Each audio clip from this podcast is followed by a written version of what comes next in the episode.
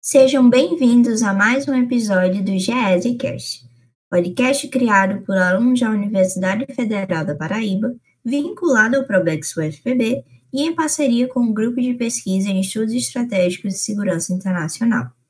O nosso objetivo é divulgar conhecimento científico sobre estudos estratégicos, segurança internacional e defesa para a sociedade civil. O episódio de hoje é a recapitulação da live que foi ao ar no dia 27 de agosto no nosso canal do YouTube, o GES UFPB.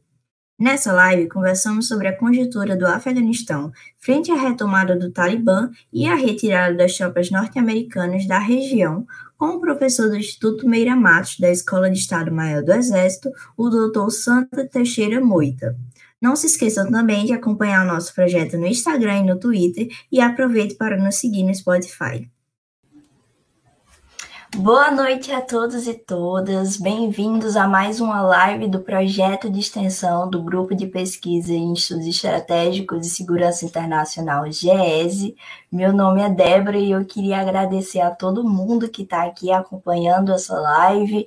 E antes da gente entrar no assunto que está sendo tão falado e foi motivo de várias pautas, de várias entrevistas ao longo dessa semana, eu queria promover também o nosso podcast que é o GESCast, que foi lançado nesse mês, em que nós já temos três episódios. O primeiro falando sobre uma breve análise sobre o filme 1917, o porquê é importante estudar a guerra. O segundo falando um pouco sobre guerra e as Olimpíadas. E o terceiro, que é o TBT, a recapitulação da nossa primeira live sobre o Iron Dome. Então, logo, logo a gente vai ter a programação de setembro e fica aqui o convite para vocês também acompanharem a gente no podcast nas nossas redes sociais. Eu passo agora a palavra para o professor Augusto, que irá apresentar o nosso convidado de hoje. Boa noite a todos e todas que nos escutam. É uma satisfação imensa, mais uma vez, é, estar aqui com vocês, com a possibilidade de dar andamento a esse projeto de extensão ah, que tem aqui a plataforma do YouTube é, com as suas lives mensais, mas também está presente em outras mídias, não apenas nas redes sociais, mas também é, nos agregadores de podcast, no Deezer, Spotify, entre outros, em que vocês podem acompanhar aí o material que nós produzimos e vemos produzindo aí ao longo uh, do projeto. Hoje, como bem colocado pela Débora, nós iremos trabalhar um tema quente, bastante quente, que é a questão da vitória e derrota no Afeganistão. E para discutir esse tema, teremos aí o privilégio de poder receber o professor Sandro Teixeira Moita, que é, é especialista é, na área de defesa, de estudos estratégicos especificamente. Ele é doutor em ciências militares pela Escola de Comando Estado-Maior do Exército, a SM, possui graduação e licenciatura em História pela Universidade Federal Fluminense e também o curso de especialização em História Militar Brasileira. O professor Sandro também é mestre em História é, pela Universidade do Rio de Janeiro, a Unirio, e também é, foi analista, é analista do Centro de Estudos Políticos Estratégicos do Instituto Meira Matos, na Escola de Comando e Estado Maior, tendo aí um currículo extremamente extenso, ah, trabalhando com o tema da guerra, da estratégia e da teoria da guerra e da teoria da estratégia. Então, é um privilégio imenso poder recebê-lo aqui conosco hoje e poder compartilhar algumas das suas perspectivas e análises sobre a atual crise do Afeganistão. Então, antes de passar a palavra para o professor Sandro e, na verdade, fazer a primeira pergunta, eu convido a todos que estão nos escutando para também curtir aí o canal do GES o FPB, do nosso podcast, e também nos acompanhar nas outras mídias sociais, de forma que vocês possam não apenas contribuir com esse projeto, mas também aportar aí sugestões e é, é, opiniões sobre o trabalho que a gente vem desenvolvendo, dado que esse é um projeto de extensão universitário cujo objetivo são vocês. O objetivo é trazer professores, pesquisadores, civis e militares que trabalham de forma acadêmica para popularizar os estudos estratégicos, os estudos de defesa e a temática da segurança internacional. Então, dá uma curtida aí no nosso canal, assim, é, dá, se inscreve no canal também, clica no sininho e por aí vai. Vocês conhecem o roteiro melhor do que eu. Bem, ah, isto posto, vamos ao que interessa. Professor Sandro, mais uma vez, boa noite. É uma satisfação imensa tê-lo aqui. De antemão, lhe parabenizo muito pela fala que você fez entrevista recente na CNN, muito importante para aportar aí uma visão crítica e uma perspectiva analítica sobre o que estava acontecendo no Afeganistão.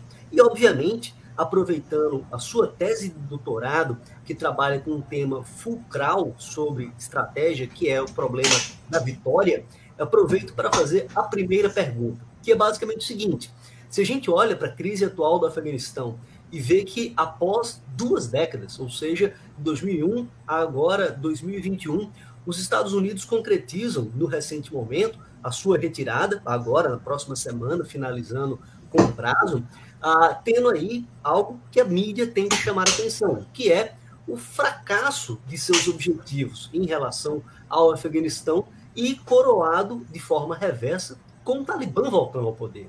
Então, como analisar esse evento à luz do conceito de vitória, à luz da, da ideia de vitória? A palavra está contigo. Bom, boa noite. Eu saúdo a todos e todas que estão nos assistindo e nos descem com a sua audiência. É, agradeço o gentil convite desse projeto de extensão espetacular da Universidade Federal da Paraíba, capitaneado aí pelo professor Augusto Teixeira, e o esforço do pessoal discente do, do grupo de estudos, do grupo de estudos estratégicos em segurança internacional.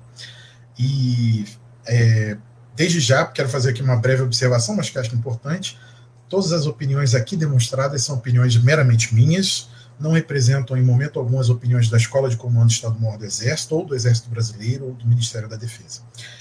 Quanto à questão da vitória do Afeganistão, é sem dúvida uma terrível ironia. Né? Os Estados Unidos iniciaram a guerra em 7 de outubro de 2001 para derrubar o governo do Talibã, retirar o Qaeda do Afeganistão, e aí se seguiram objetivos diversos que, em, em parte, são a resposta para que entendamos o insucesso americano na guerra.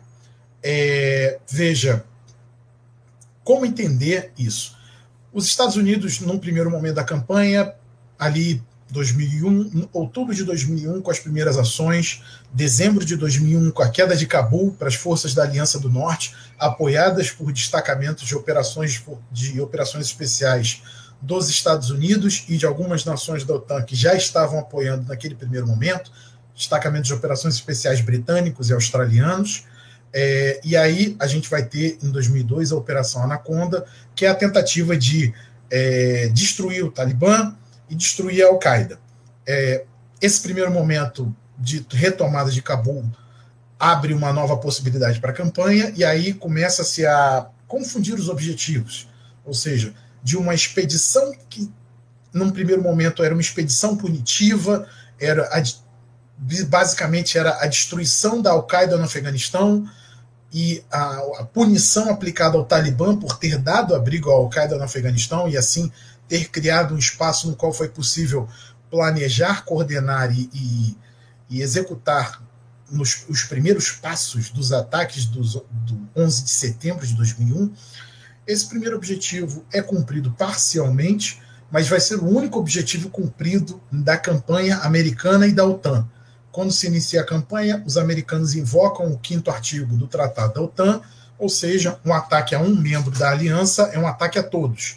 E aí demandam a solidariedade dos países componentes da aliança, que prontamente respondem. Né?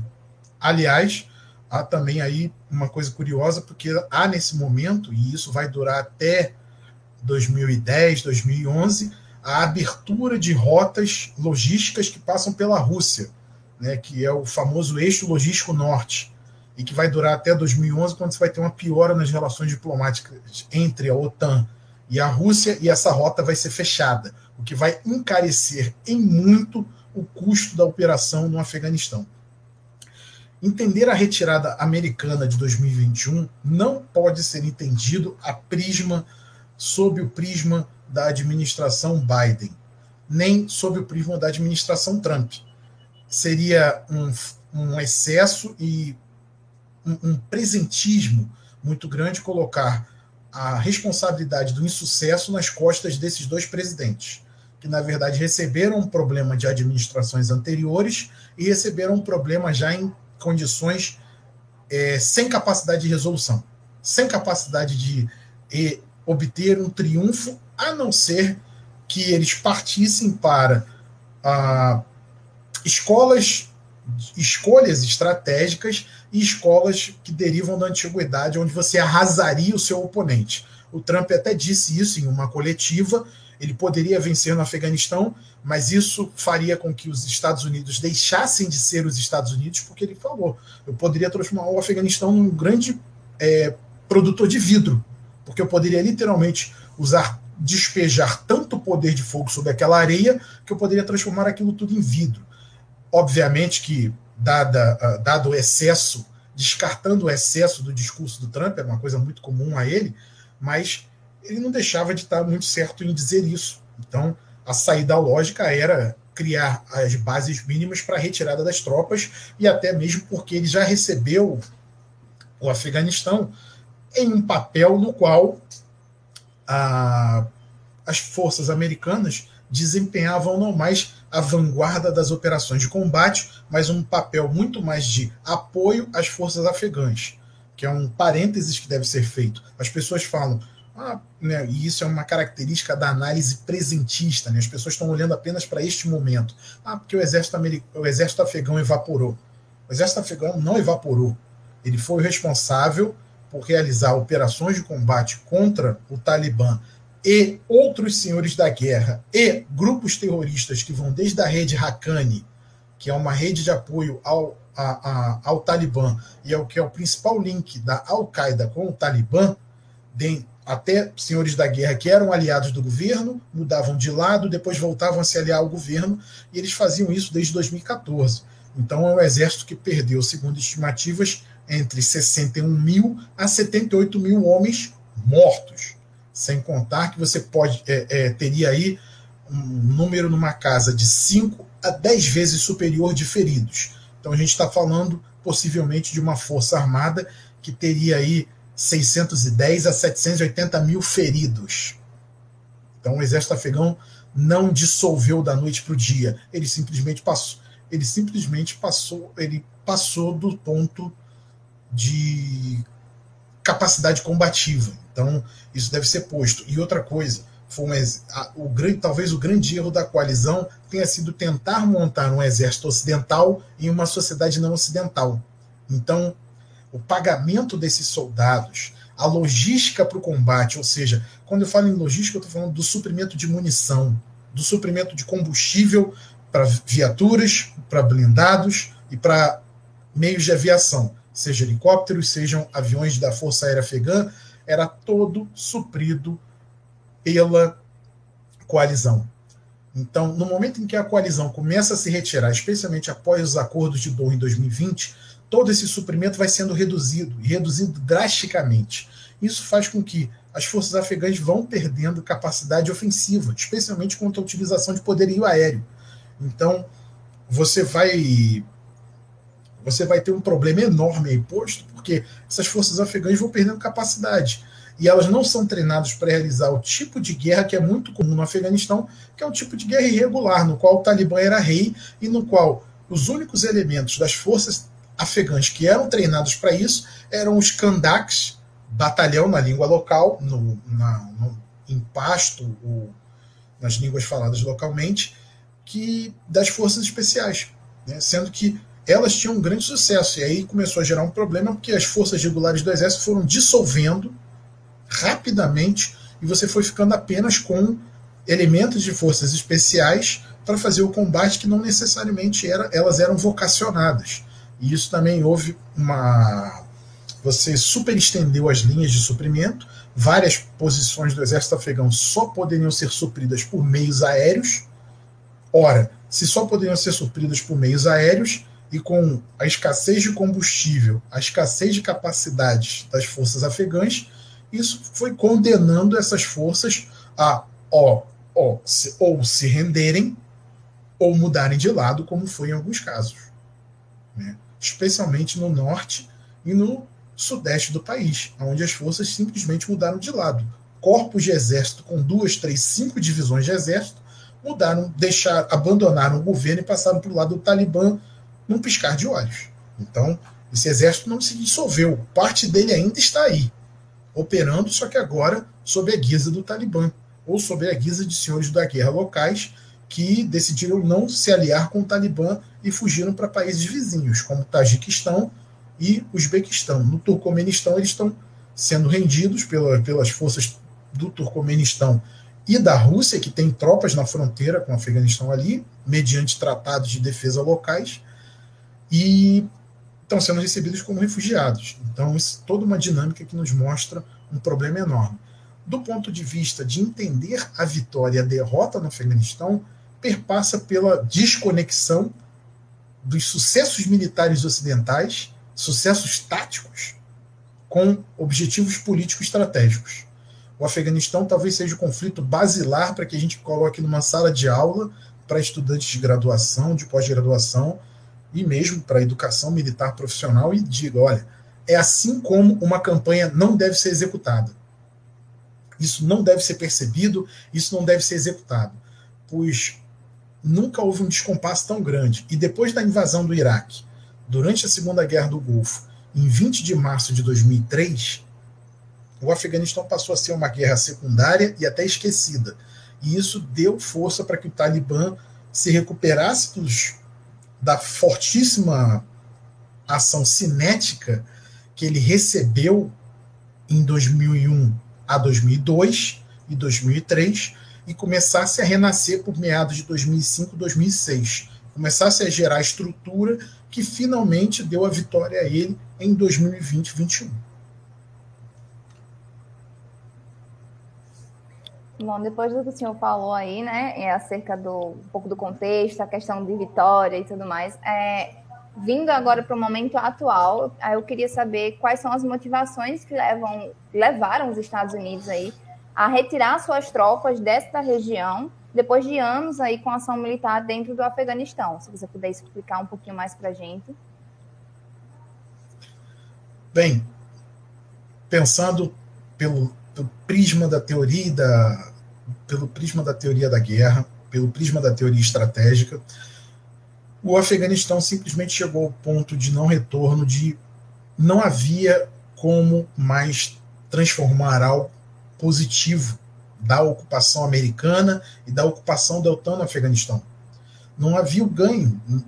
O, o, o governo local era visto pela população afegã média como um governo imposto pelo imposto pelo Ocidente, com valores ocidentais, então isso gerou uma desconexão do governo local com a sociedade afegã clássica, porque é, o Talibã foi recebido em diversas cidades com pessoas felizes nas ruas. Por pior que isso possa parecer na nossa concepção ocidental, o Talibã está muito mais próximo da realidade do afegão médio do que a, as forças do governo de Cabul que estavam apoiadas em poderio militar ocidental. O presidente afegão que fugiu para os Emirados Árabes Unidos, o Ashraf Ghani, é um homem que passou mais da metade da sua vida fora do Afeganistão e só voltou para o Afeganistão depois da ação de 2001 e da presença militar ocidental lá, da presença militar americana e da OTAN. E aí se miscuiu na política local, mas nunca procurou se conectar com os senhores da guerra locais, que são os elementos que fazem gerar o poder no Afeganistão.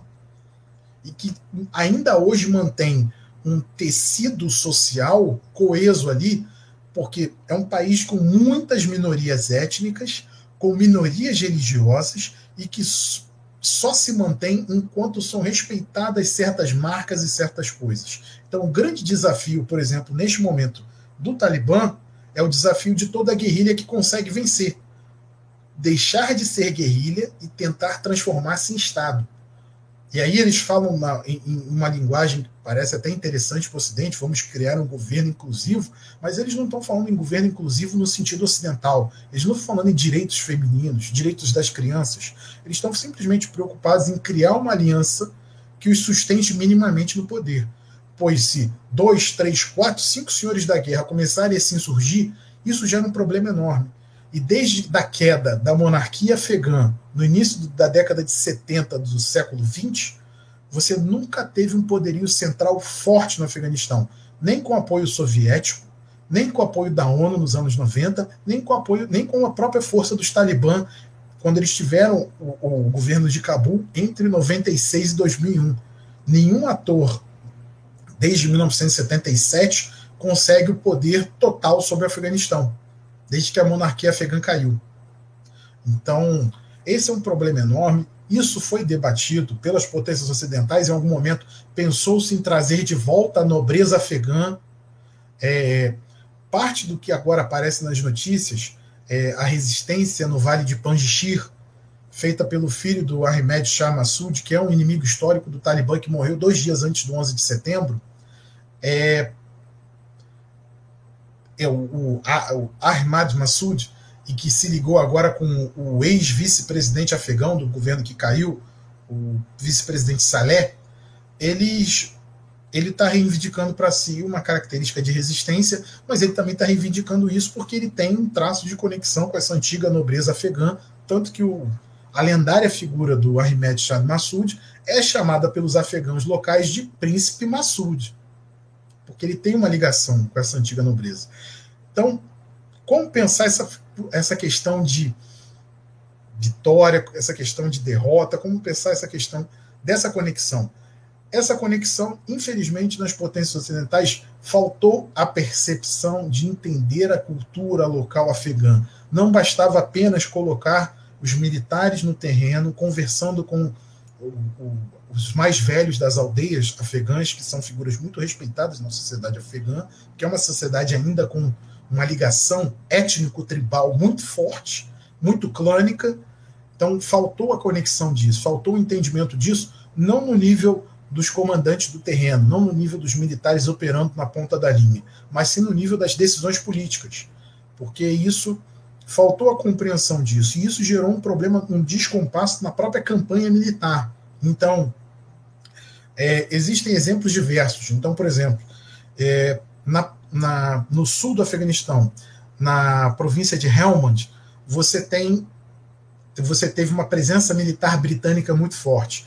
E aí, entre 2008 e 2010, houve uma tentativa dos britânicos de cooptar lideranças locais para cooperar com o esforço britânico, porque a posição britânica em Helmand ficou tão frágil que entre 2006 e 2010 as tropas britânicas em Helmand só podiam ser supridas por meios aéreos.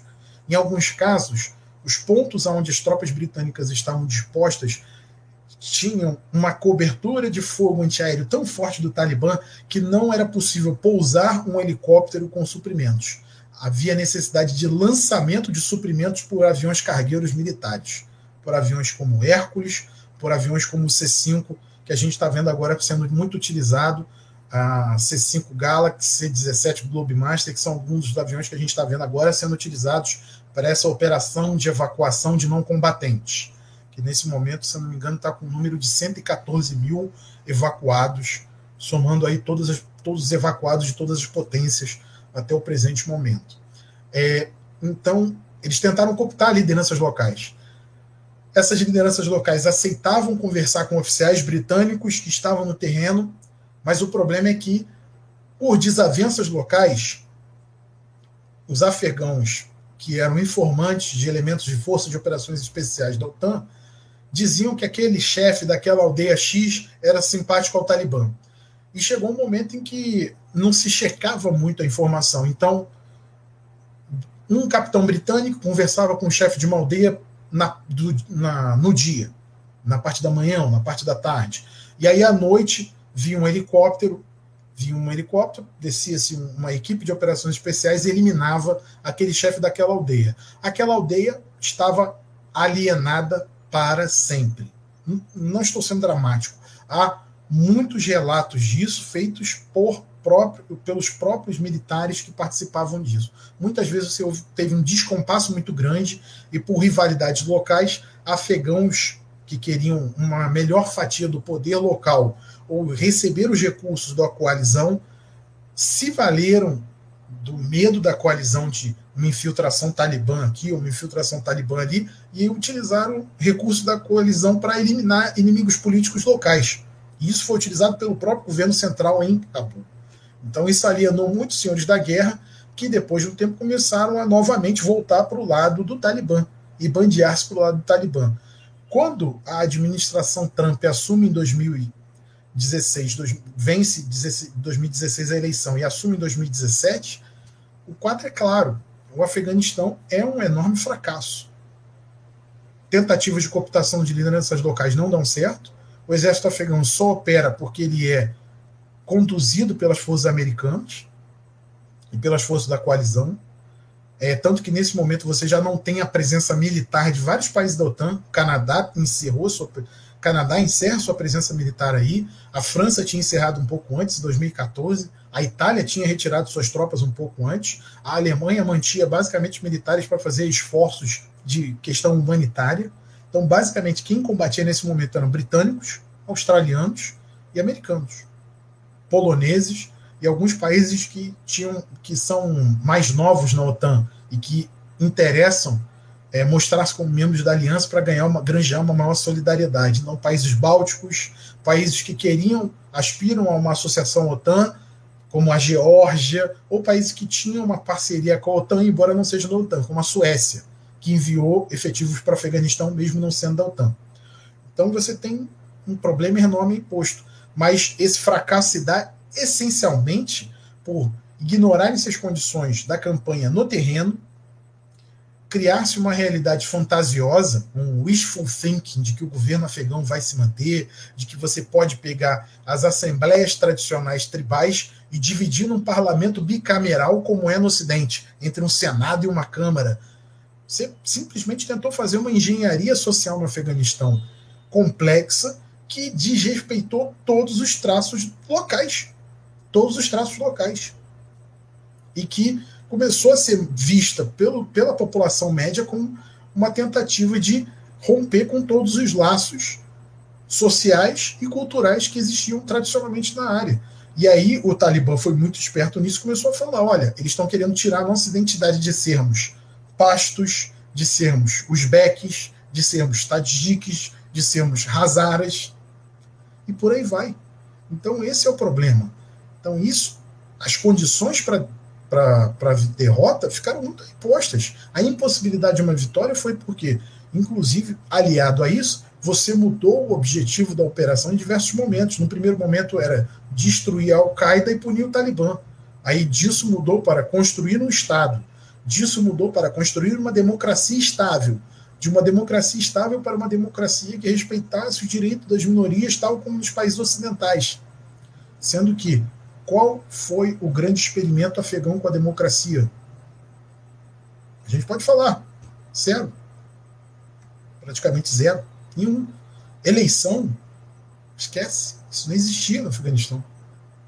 E a ignorância disso gerou um problema trágico que, a despeito da maior aliança militar do planeta, com os maiores orçamentos de defesa do planeta, ter empregado homens e mulheres no terreno para tentar impor a sua vontade, ela falhou talvez no princípio clássico.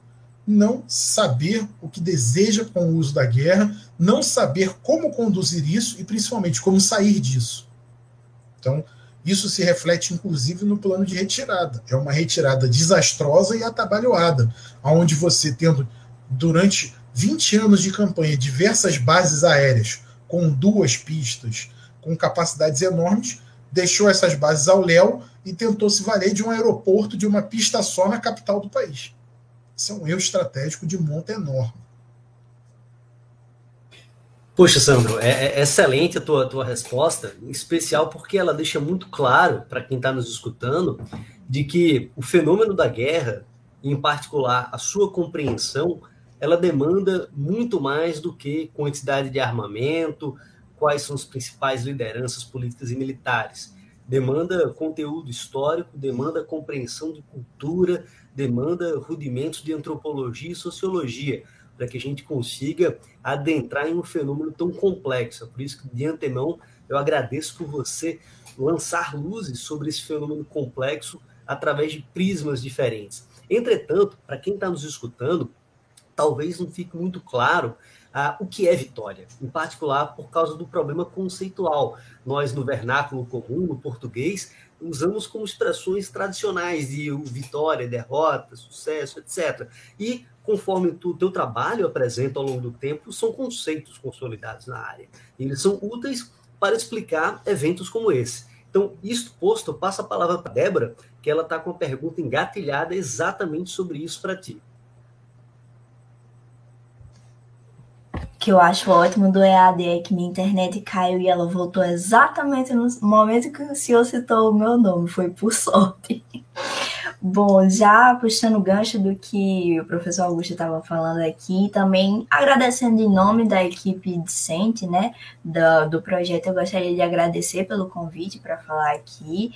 É, em vários momentos da sua fala me lembrou muito de que o meu primeiro contato com estudos estratégicos e teoria da guerra foi num, num mini curso ministrado por você em oferecimento do GES de Vitória e Guerra no século XXI e é muito engraçado sobre como esses conceitos, por mais que eles tenham sido cunhados há muito tempo atrás, eles nunca deixam de ser é, clássicos e tipo vigentes. Esses conceitos eles sempre estão presentes na nossa política, só vai mudar os atores. Então é por isso que eu acho importante a gente voltar um pouco nessa conversa, até para que os nossos ouvintes e o nosso público possam entender um pouco sobre um, um pouco, né? Porque você tem uma discussão muito vasta sobre a teoria por trás disso. Então, eu queria que você respondesse algumas perguntas mais básicas, que é, primeiramente, o que é o conceito de vitória para a teoria da guerra, se ela é política ou militar e quais são as diferenças entre esses dois tipos, por que, que estudar guerra e estratégia é importante, principalmente sobre esse prisma, e se quando nós analisamos guerras, em especial o resultado da guerra, a vitória ela reside no nível político, estratégico ou tático? É uma pergunta que eu tentei resolver em 212 páginas na minha tese. E embora eu ache ali que eu tenha apresentado uma, um caminho eu não ambiciono dizer que eu respondi a pergunta, eu acho que apenas apontei um caminho. O que, é vitória? O que a gente pode entender como vitória? Vitória é essencialmente para que a gente possa entender dentro do locus da teoria da guerra, dentro dos grandes espaços da teoria estratégica, a gente tem que entendê-la à luz de resultados políticos e à luz de resultados estratégicos. Mas elemento político é decisivo para que entendamos o que é vitória. Então, a gente não a gente pode explicar dezenas de vitórias táticas, a gente pode explicar diversos pequenos trunfos. Só que o grande problema é que a vitória, quando a gente vai observar num conflito, ela não necessariamente implica em uma série, em um acumulado de sucessos táticos que possam ter levado pelo acumulado de si a um sucesso estratégico. Basta o próprio conflito do Afeganistão é isso. Se eu colocar uma lista de combates entre forças americanas e forças do Talibã, entre forças americanas e elementos da Al-Qaeda, entre forças americanas e elementos da rede Haqqani, da rede terrorista Haqqani, praticamente 99% dos combates eu tenho certeza que o sucesso foi americano. Eu não preciso nem olhar para ver, devido à questão combinação de poder de fogo, devido à produção de baixas, devido ao fato de que as forças se mantiveram no terreno e por aí vai. Mas qual é o grande fato que impulsiona o nosso encontro de hoje, a nossa fala hoje? Quem está detendo o poder em boa parte do solo afegão nesse momento, com a retirada das forças ocidentais, é o Talibã. Por que, que o Talibã conseguiu esse sucesso? Porque em momento algum da campanha ele desistiu do seu objetivo número um, que era o que? Manter uma campanha de resistência a essas potências, quaisquer que fossem. Então, se fosse a Rússia, eles iam resistir. Se fosse a China, eles iam resistir. Se for se fosse os Estados Unidos, como foram, fosse a OTAN, como foram, eles iam resistir até obter a capacidade de resistir, demonstrar-se resiliente e valer-se do tempo. Resistir pelo tempo através de um provérbio que era, ficou muito popular no Afeganistão, é, especialmente depois de 2014, quando mudou-se a missão, é, encerrou-se a operação militar da OTAN e dos Estados Unidos e criou-se a operação de suporte ao governo afegão, que é a Operação Resolute Support, que a gente poderia traduzir como apoio resoluto. É, é era muito comum você ouvir de afegãos falando: olha, os Estados Unidos compram todos os relógios, mas o Talibã tem todo o tempo. Porque o Talibã mora ali. O Talibã não vai embora. Os Estados Unidos um dia vão embora. Todas as potências um dia vão embora. Então, Alexandre o Grande um dia foi embora. Os sucessores de Alexandre, que tentaram construir um reino greco-báctrio no que hoje é o Afeganistão, foram embora. Os britânicos no século XIX, no auge do grande jogo, na disputa geopolítica com o Império Russo, fizeram três guerras no Afeganistão, mas foram embora. Os soviéticos ficaram dez anos, mas foram embora. Então, isso ia acontecer também com os Estados Unidos. Eles iriam embora um dia.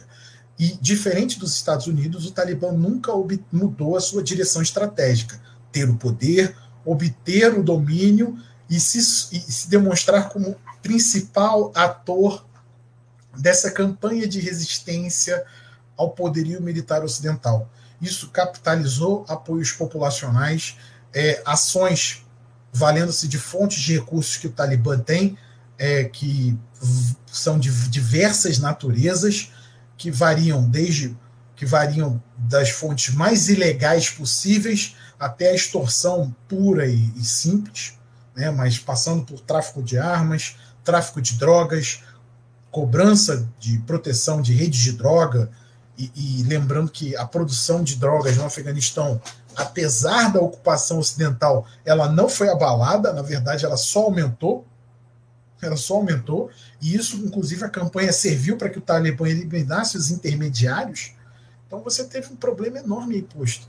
Mas o Talibã nunca deixou de ter o objetivo número um claro, a guiar todas as suas ações, resistir aos ocidentais e estar em condições de, quando essas forças se retirassem, assumir o governo, ser o ator mais forte no terreno. E é o que eles são. E agora eles têm um poder tal que eles talvez só possam ser contestados por elementos como a resistência no Vale de Panjshir, que é uma resistência nunca conquistada, não caíram para os britânicos, não caíram para os soviéticos, não foram controlados pelos americanos, fizeram uma aliança com os americanos, mas nunca toleraram americanos ali dentro. E agora talvez resistam ao Talibã. E a figura da, da ala mais radical do Estado Islâmico, que é o Estado Islâmico Província Khorasan, que é um nome medieval da região, né, e que é, é extremamente radical e que denuncia o Talibã como um movimento herético do Islã e que é herético porque é, aceitou fazer concessões nessa grande luta e por contra nessa grande luta contra os inimigos do Islã e porque é, aceitou negociar com é, infiéis então tem que ser atacado. E é um ator que deseja também criar uma província para si no Afeganistão. O que foi uma das razões pelas quais o Talibã e alguns senhores da guerra aceitaram sentar para negociar com os americanos e com a OTAN para gerar os acordos de Doha de 2020. Então, quando a gente olha por esse lado, é, o Afeganistão não é um conflito isolado. A gente pode olhar para o conflito, para alguns conflitos que você tem na África, alguns inclusive que têm presença militar da ONU, com missões de paz. A gente pode olhar para os conflitos na, na Somália, onde forças irregulares resistiram a forças regulares da, dos Estados Unidos e de países europeus e conseguiram fazer com que esses países se retirassem dali. A gente pode pegar o exemplo do Vietnã, embora o exemplo do Vietnã seja um pouco diferente do exemplo afegão, porque no exemplo afegão há um apoio externo no Talibã? Até há, mas não como houve um apoio externo nas guerrilhas vietcongues e, ao, e do Vietnã do Norte contra as forças americanas. no Vietnã, naquele, no Vietnã do Sul, que foi o grande campo de batalha dessas forças que se chocavam no escopo da Guerra Fria. Mas vitória, quando a gente pensa, a gente tem que pensar, então, essencialmente no aspecto político estratégico, ou seja, no aspecto do poder. Aqui entendido como um conceito que é o quê? É a capacidade de gerar efeitos a partir das suas ações. Efeitos que se dirijam nas direções que eu desejo. E que vão conversar muito com uma noção de guerra é, ensinada por um velho prussiano que tentam aposentar mas que, por incrível que pareça, ele é uma força da natureza. Ele já deixou de ser um ser para se tornar um mito. Né? Ele já virou uma lenda, que é que considera a guerra como um ato de força a impor ao inimigo a nossa vontade. Então, o que a gente pode entender disso como vitória? A vitória é a imposição da vontade. O Talibã, apesar de mais fraco que os Estados Unidos e mais fraco que a OTAN, está impondo a sua vontade à maior coalizão militar do planeta. Impôs a sua vontade. Por quê? Entendeu que a, a, a conquista de objetivos estratégicos sempre deve estar. A, a campanha tático operacional deve estar sempre coordenada no elemento político estratégico. E essa é uma campanha interligada. Ela não é no, como a gente tem muitas vezes uma noção ocidental, uma noção de caixas. Aqui tem o político, aqui tem o estratégico, aqui tem o operacional, aqui tem o tático. Não. Essa é uma visão sistêmica. E o Talibã lidou com isso muito bem. Tanto que, é, para vocês terem uma ideia, o Talibã fez uma grande operação de uma grande operação psicológica em efetivos da polícia local afegã e do Exército Nacional Afegão após a assinatura dos acordos de Doha em 2020. Eles fizeram lançamentos de folhetos, que é uma coisa que estados fazem, em áreas ocupadas por militares do governo afegão, que caiu, e das polícias afegãs, com a seguinte mensagem: os não crentes estão partindo do Afeganistão. Então, é a hora de reconciliação e verdade. Aqueles que depuserem as armas para nós serão recebidos com as concessões ditadas no Corão, pois são crentes, são fiéis e assim devem ser recebidos. Porque, para quem não sabe, o Corão proíbe que muçulmanos lutem contra muçulmanos. O Corão diz que não pode haver isso. Então, o Talibã utilizou-se um elemento religioso para bater em um elemento cultural e assim atingir o coração desses militares afegãos treinados pelo Ocidente, especialmente pelos Estados Unidos, e dessas polícias afegãs que eram armadas por, pelos Estados Unidos e pelos países da OTAN. E assim ele foi muito feliz nisso.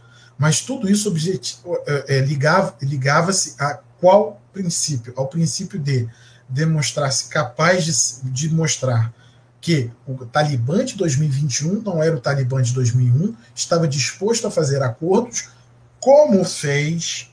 Basta ver que em diversas cidades o Exército Nacional Afegão não opôs resistência ao Afeganistão, não opôs, não opôs resistência ao, ao Talibã, perdão, não se opôs.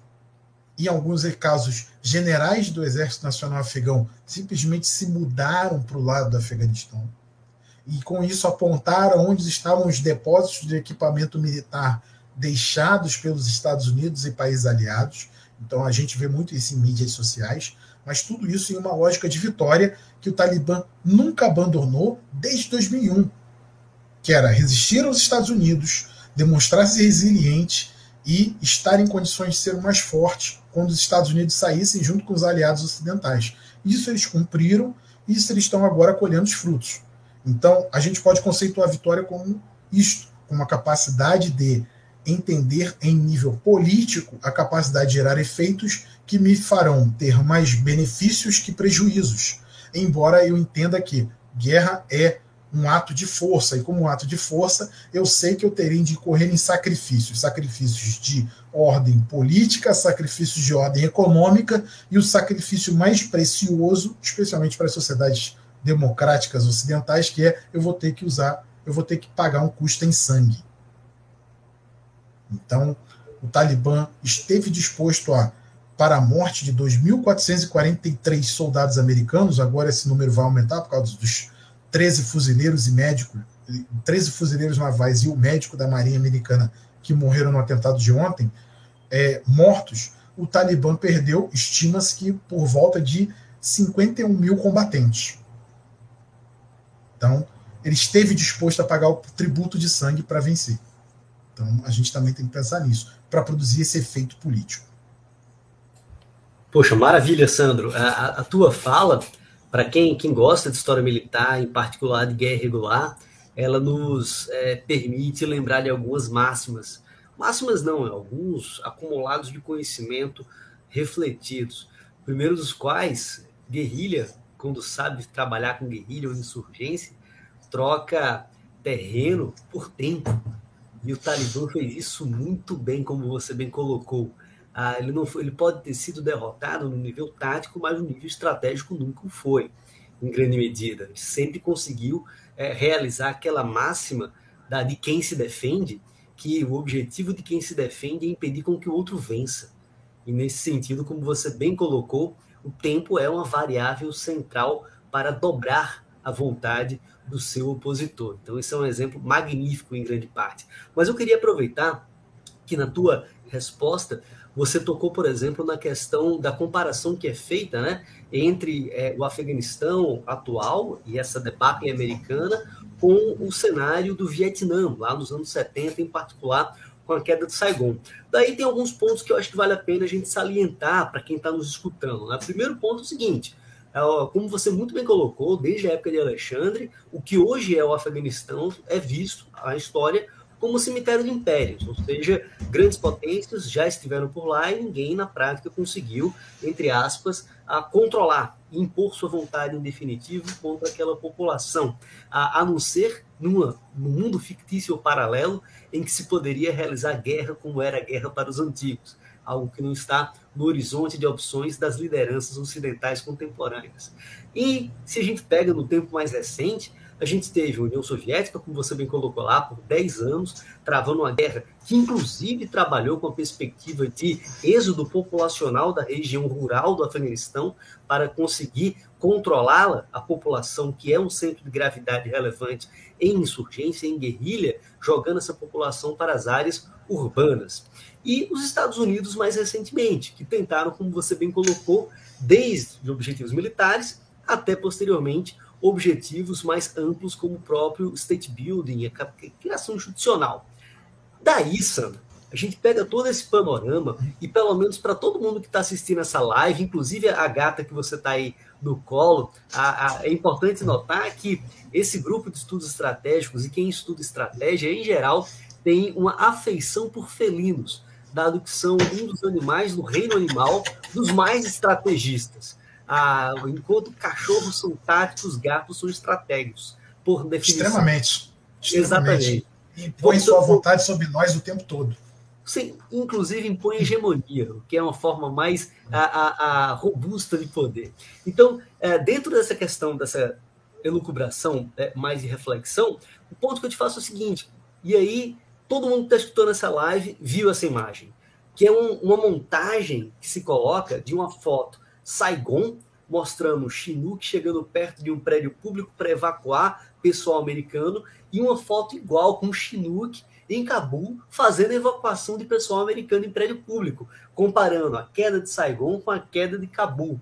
Daí eu te pergunto o seguinte: ponto um, você já falou rapidamente sobre isso, mas até que ponto é possível comparar para o prestígio dos Estados Unidos, para a perspectiva de derrota que foi o Afeganistão, a situação agora em Cabul e a situação em Saigon. E o segundo ponto, que eu creio é, que é mais importante ainda para te colocar é, como reflexão, é essa situação agora no Afeganistão. É uma repetição do, do argumento de que grandes potências estão fadadas a perder pequenas guerras, ou small wars, como é colocado na literatura. O que, é que você considera sobre esses pontos? Eu sei que eu fiz pergunta pra caramba, mas a ideia é fazer uma saturação diária, porque você é meio russo e sobrevive a esse processo. Manda brasa. Dá. Priviet, Tovaris, Priviet. É... Bom, pequeno. É, é, eu, eu sou um pouco resistente a essa ideia de que grandes potências não vencem pequenas guerras. Eu acho que isso é uma coisa muito pensada, talvez, assim, para a questão americana e tal. É, a gente acabou de ter, se a gente for olhar assim, no grande contínuo, observando através da história estratégica contemporânea, a gente teve uma pequena guerra francesa em 2013 no Mali que os franceses venceram. Ah, mas gerou a missão da ONU que está patinando e que gerou um problema.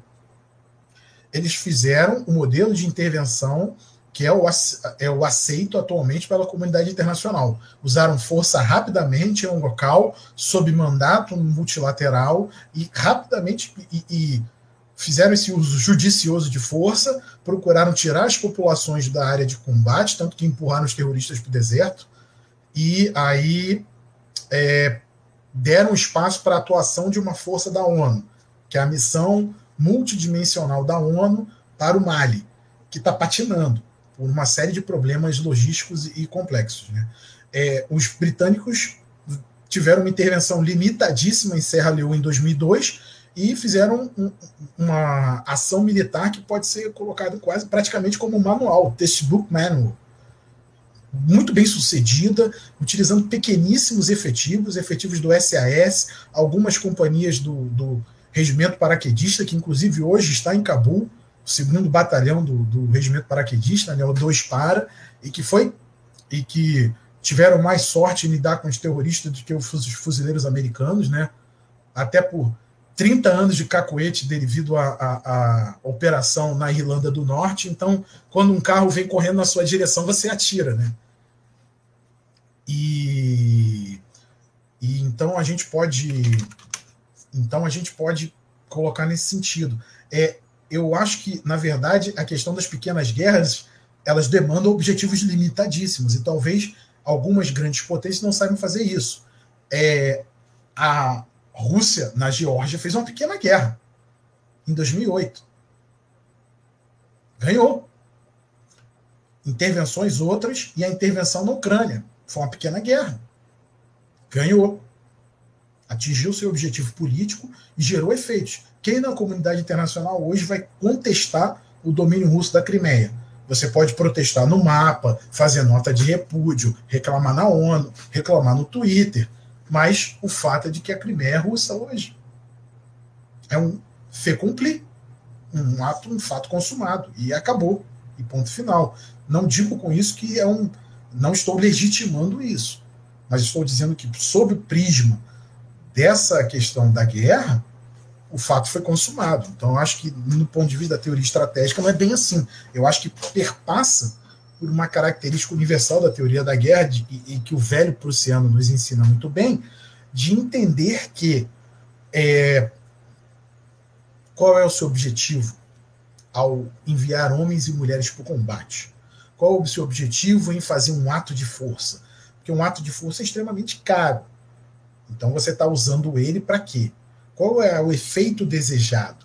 Qual é a ideia que você deseja imprimir? Então, quando você tem uma situação como a de Saigon em 1975 e a de, de Cabul em, em 2021, você tem situações parecidas, mas não iguais. Parecidas porque em Saigon, em 1975, você tinha um governo sul-vietnamita abandonado pelos Estados Unidos por causa de um impasse no Congresso americano desde 73, com a retirada, que não supria mais e não prestava mais apoio. Então aquele governo ainda lutava, mas foi perdendo força porque ele perdeu o apoio americano. E aí ele foi perdendo força diante do avassalador rolo compressor que os norte-vietnamitas começaram a impingir e imprimir, porque embora, embora os americanos tenham retirado o apoio é, dos sul-vietnamitas, os soviéticos e chineses não tinham retirado apoio dos norte-vietnamitas. Então, aquele apoio, uma hora foi se fazendo valer cada vez mais, e aí o rolo compressor norte-vietnamita passou literalmente por cima do Vietnã do Sul. No caso de Cabul, é mais sintomático porque era um governo construído em que você tinha avaliações de inteligência que foram divulgadas que o governo ia aguentar dois, três anos sem a presença militar ocidental, e essas estimativas foram corrigidas em questão de duas semanas para dois dias. Como é que dois anos viram dois dias? Isso só se for wishful thinking, né? Só se for eu é, só se for alimentou-se uma realidade de fantasia, alimentou-se uma utopia na qual o governo afegão era estável, capaz de resistir, e aquela coisa dos números de o exército afegão e as polícias têm 300 mil homens contra 75 mil talibãs. Bom, aí é uma ignorância das próprias lições, porque o, o governo iraquiano tinha 65 mil homens em Mossul em 2014, e esses 65 mil homens perderam para 3.500 caras do Estado Islâmico. Perderam o controle da segunda maior cidade do país para 3.500 caras.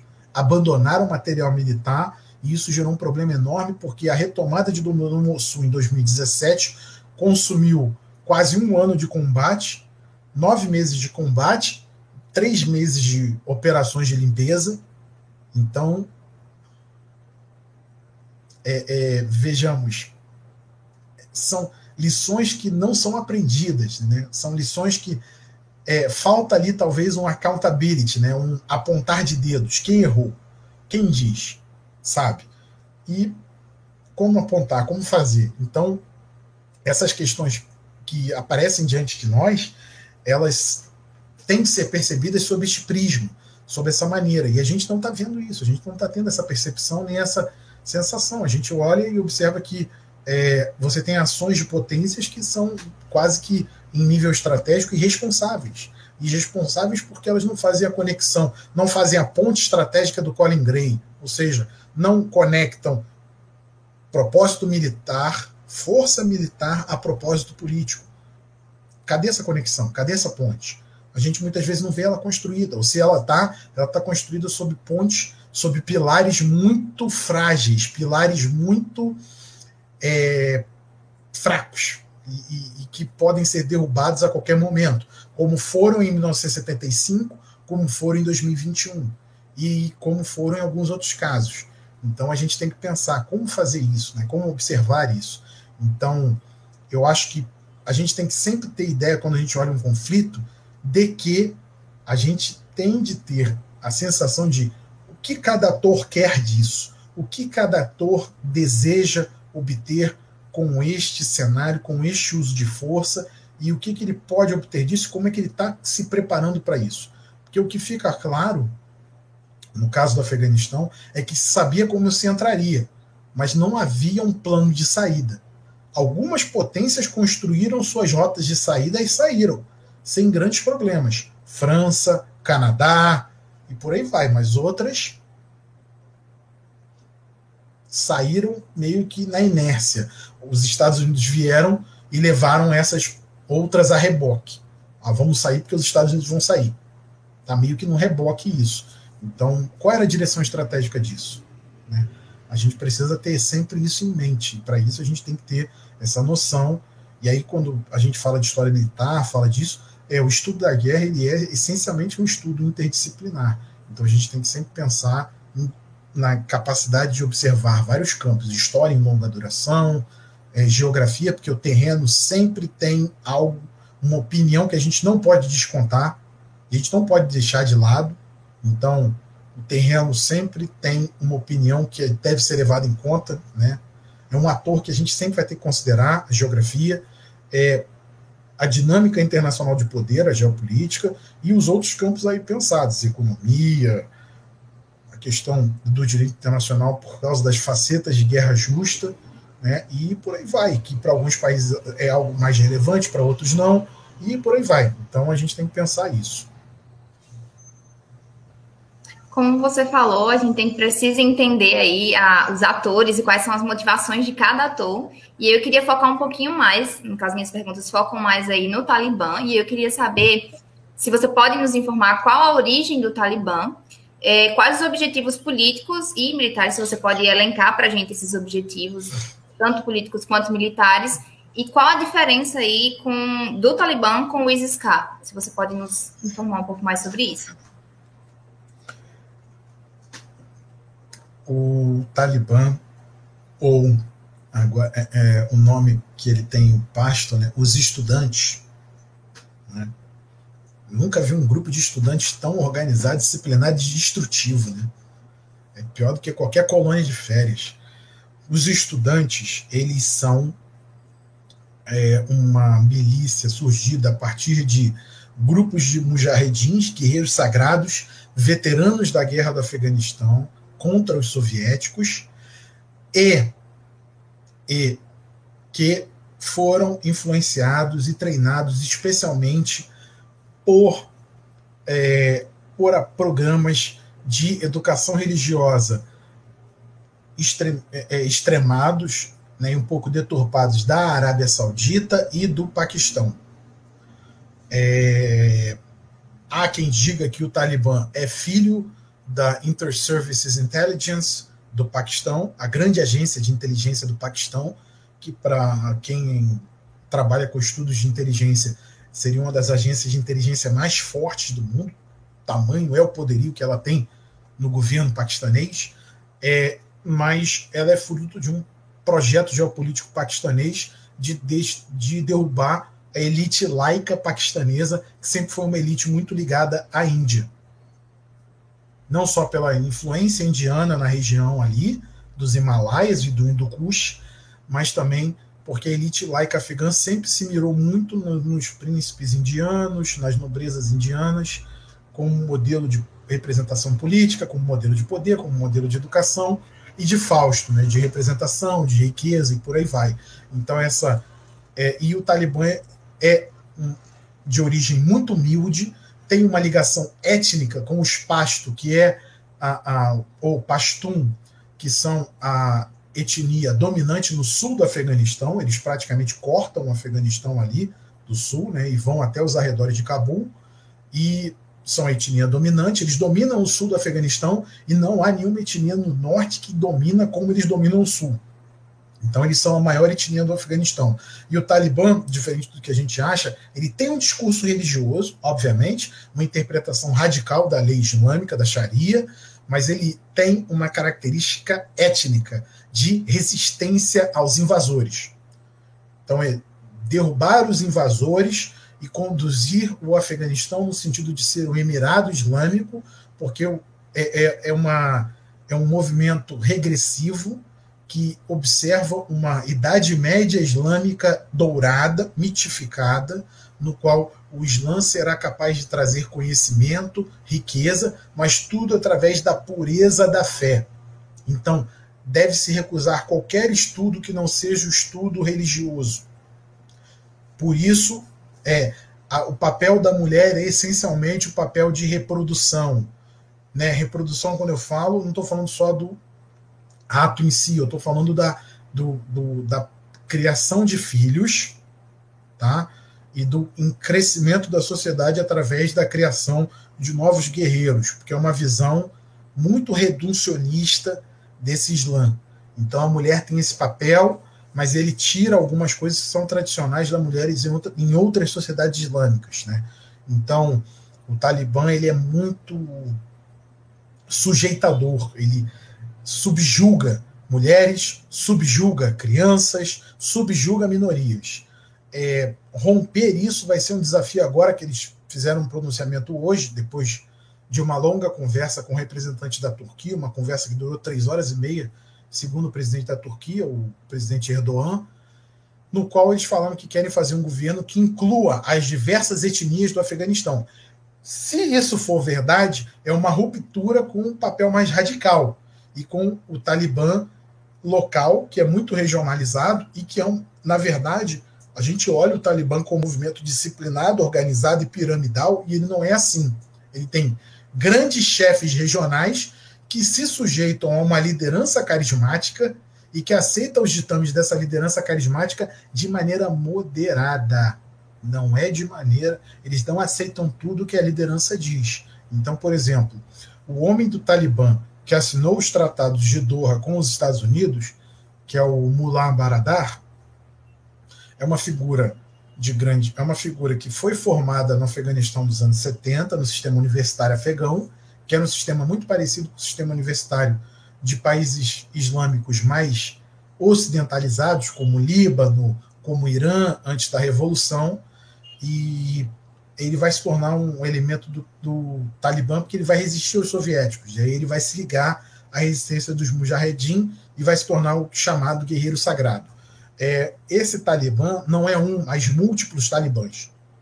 Então, o grande desafio agora que o Talibã tem o poder é ver se ele vai conseguir sair dessa estrutura de várias frentes para uma estrutura de governo, que é muito mais complexa que isso.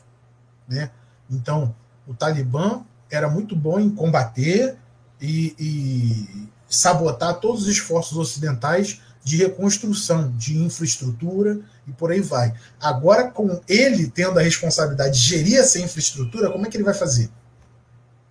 Tanto que o Talibã emitiu um protesto de que os americanos estão tirando todos os afegãos que têm conhecimento superior ou conhecimento técnico e que alguns afegãos deveriam ficar.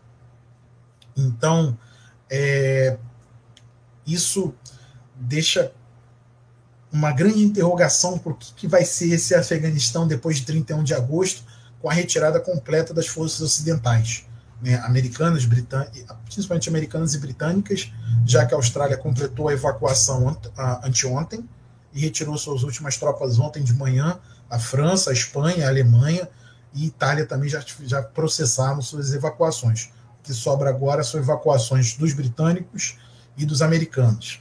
Né?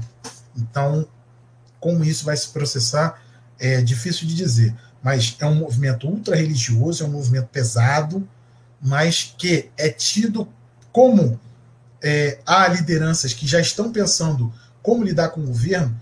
Eu arrisco um palpite de que o Talibã no governo do Afeganistão vai ser algo parecido, embora mais hardline, embora mais linha dura, do, do, com o que é hoje o governo da Arábia Saudita um governo que cerceia opositores, um governo que cerceia mulheres, um governo que tem polícia religiosa, né? polícia de defesa dos costumes e da fé. Então, eu acho que o Talibã, se ele for montar um governo, eu acho que a única maneira do Talibã montar um governo vai ser nesse modelo saudita. Até porque o Talibã é um movimento sunita. Então, não é um movimento que se, que se enxerga como aliado do Irã. E há, inclusive, quem diga que uma das coisas que os americanos fazem na hora de fazer essa retirada do jeito que fazem é simplesmente, já que a Afeganistão é um barril de pólvora, eu vou deixar para os vizinhos resolverem o problema. Eu deixei de me preocupar. Quanto ao Estado Islâmico, província Khorasan, é, esse Estado Islâmico é no sentido da grande expansão do Estado Islâmico depois do sucesso da criação do califado com parte do Iraque e da Síria, e aí você vai ter um pontilhar de, de elementos do, do Estado Islâmico, mas esse Estado Islâmico que está no Afeganistão, ele chegou a tentar obter um domínio territorial. Isso fez com que é, é, ocorresse um grande cessar-fogo em 2019 entre o governo afegão e o Talibã. Começou a você ter cessar-fogos localizados de uma semana, de duas semanas, de tentar fazer um cessar-fogo por todo o Ramadã, que é o mês de jejuar durante o dia para os islâmicos. E aí porque esse movimento é muito radical, mas ele não tem uma representação muito local. Boa parte dos elementos combatentes do Estado Islâmico Província Coração, que está sendo chamado de ISIS-K, ou ISK, né, traço K, está é, tá sendo elementos que vêm de outras áreas, vêm da Síria, vêm do Cáucaso russo, né, principalmente Chechênia e Daguestão, ou de algumas outras áreas da Ásia Central, os Becks e Tadjiks, que fizeram aliança, fizeram juramento de fidelidade ao califa, que é o movimento que o cara faz para poder se declarar membro do Estado Islâmico, e aí tem tentado cooptar alguns elementos. É, esse, essa cooptação tem sido em 2018, 17 era bem sucedida. Eles estavam cooptando movimentos do Talibã, elementos descontentes do Talibã que acreditavam que o Talibã estava se tornando mais moderado. Acredite se quiser. Né? Elementos do Talibã que diziam que o Talibã estava ficando moderado, porque o Talibã estava até aceitando negociar com potências estrangeiras, é, e que achavam que isso era uma traição. E é um movimento extremamente radical, é um movimento que acredita em domínio pelo fogo e pelo sangue, mesmo que isso custe a vida de muitos muçulmanos. É, é um movimento que teve uma ofensiva, gerou uma diálogo entre Talibã e Estados Unidos, e houve no início do governo Trump uma grande ação coordenada do Talibã com os Estados Unidos.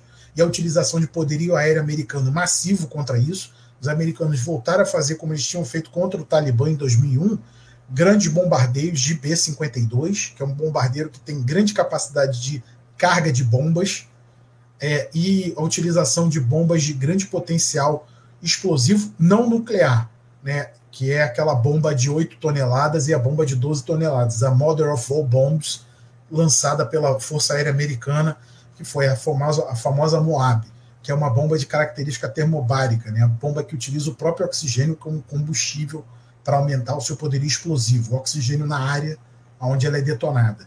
Então, esse ISIS-K, nesse momento, ele perdeu o domínio territorial, então ele está atuando como um movimento terrorista que vai se aproveitar da, do, do Talibã super estendido em suas linhas de controle, afinal, o Talibã estava combatendo em algumas províncias, agora tem praticamente o país inteiro na mão, e ainda tem que lidar com uma insurgência no Vale de Panjshir, e que está sendo apoiada meio que maneira velada por elementos do, do Uzbequistão e do Tajiquistão. Tanto que a gente tem imagens de helicópteros da Força Aérea do Tajiquistão trazendo suprimentos para essa resistência de Panjshir. É, e que mostra aí uma movimentação regional e geopolítica curiosa. Então, esse ISIS-K é um movimento que vai ser uma pedra no sapato do Talibã para obter o controle do Afeganistão, vai fazer barulho, o presidente Biden e o primeiro-ministro é, Boris Johnson foram avisados por seus serviços de inteligência de que há a possibilidade de replicação de novos ataques do Estado Islâmico Província Coração até o final da retirada.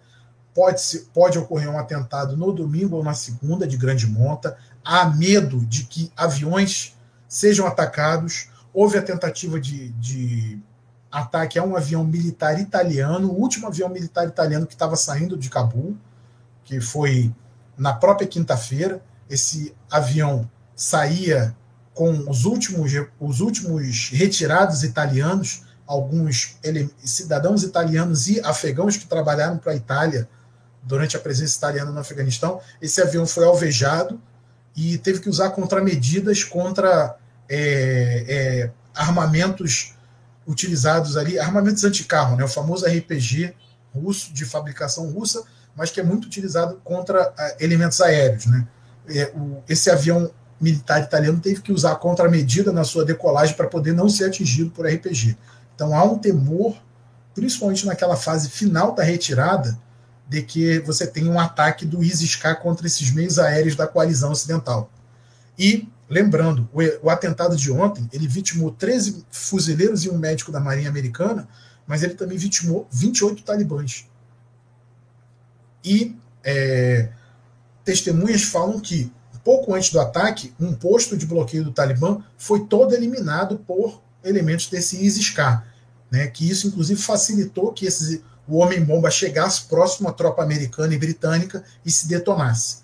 E aí depois eles atacassem com tiros aí para produzindo esse enorme, essa carnificina, esse grande número de baixas, que é uma técnica muito utilizada pelo, pelo Estado Islâmico desde os ataques de Paris de 2015.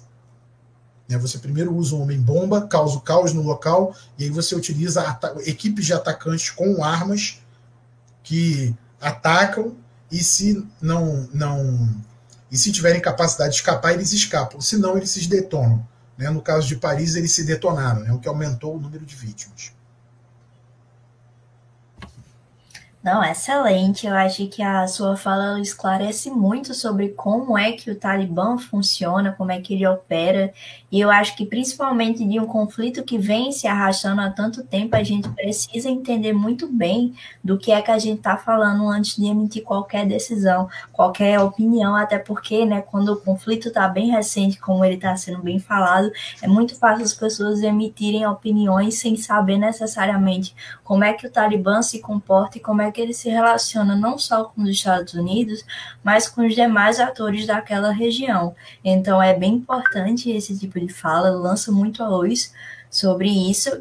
E assim, agora que a gente entendeu bem como é que o Talibã opera, eu queria saber um pouquinho mais sobre essa relação com os Estados Unidos no sentido de até que ponto o acordo entre os Estados Unidos e o Talibã em 2018 e as cúpulas de Doha, eu espero estar pronunciando o nome da cidade corretamente, ajudam a explicar o avanço do Talibã em diversas províncias do Afeganistão e por que o Donald Trump, que se elegeu dizendo que ia tirar as tropas americanas é, de conflitos que estavam se arrastando há décadas e que se, lanç, é, se lançou na política prometendo isso, por que é que é, essas tropas só foram retiradas agora e não anteriormente, durante a administração Donald Trump?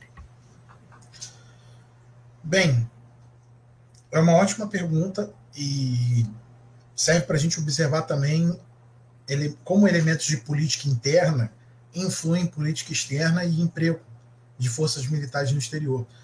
O Trump foi eleito com esse verve, fez os acordos em 2020 e disse que ia tirar as tropas e deixou uma presença mínima. Tanto que, quando da assunção do governo atual americano, do presidente Biden, você tinha um número menor até do que o Pentágono queria.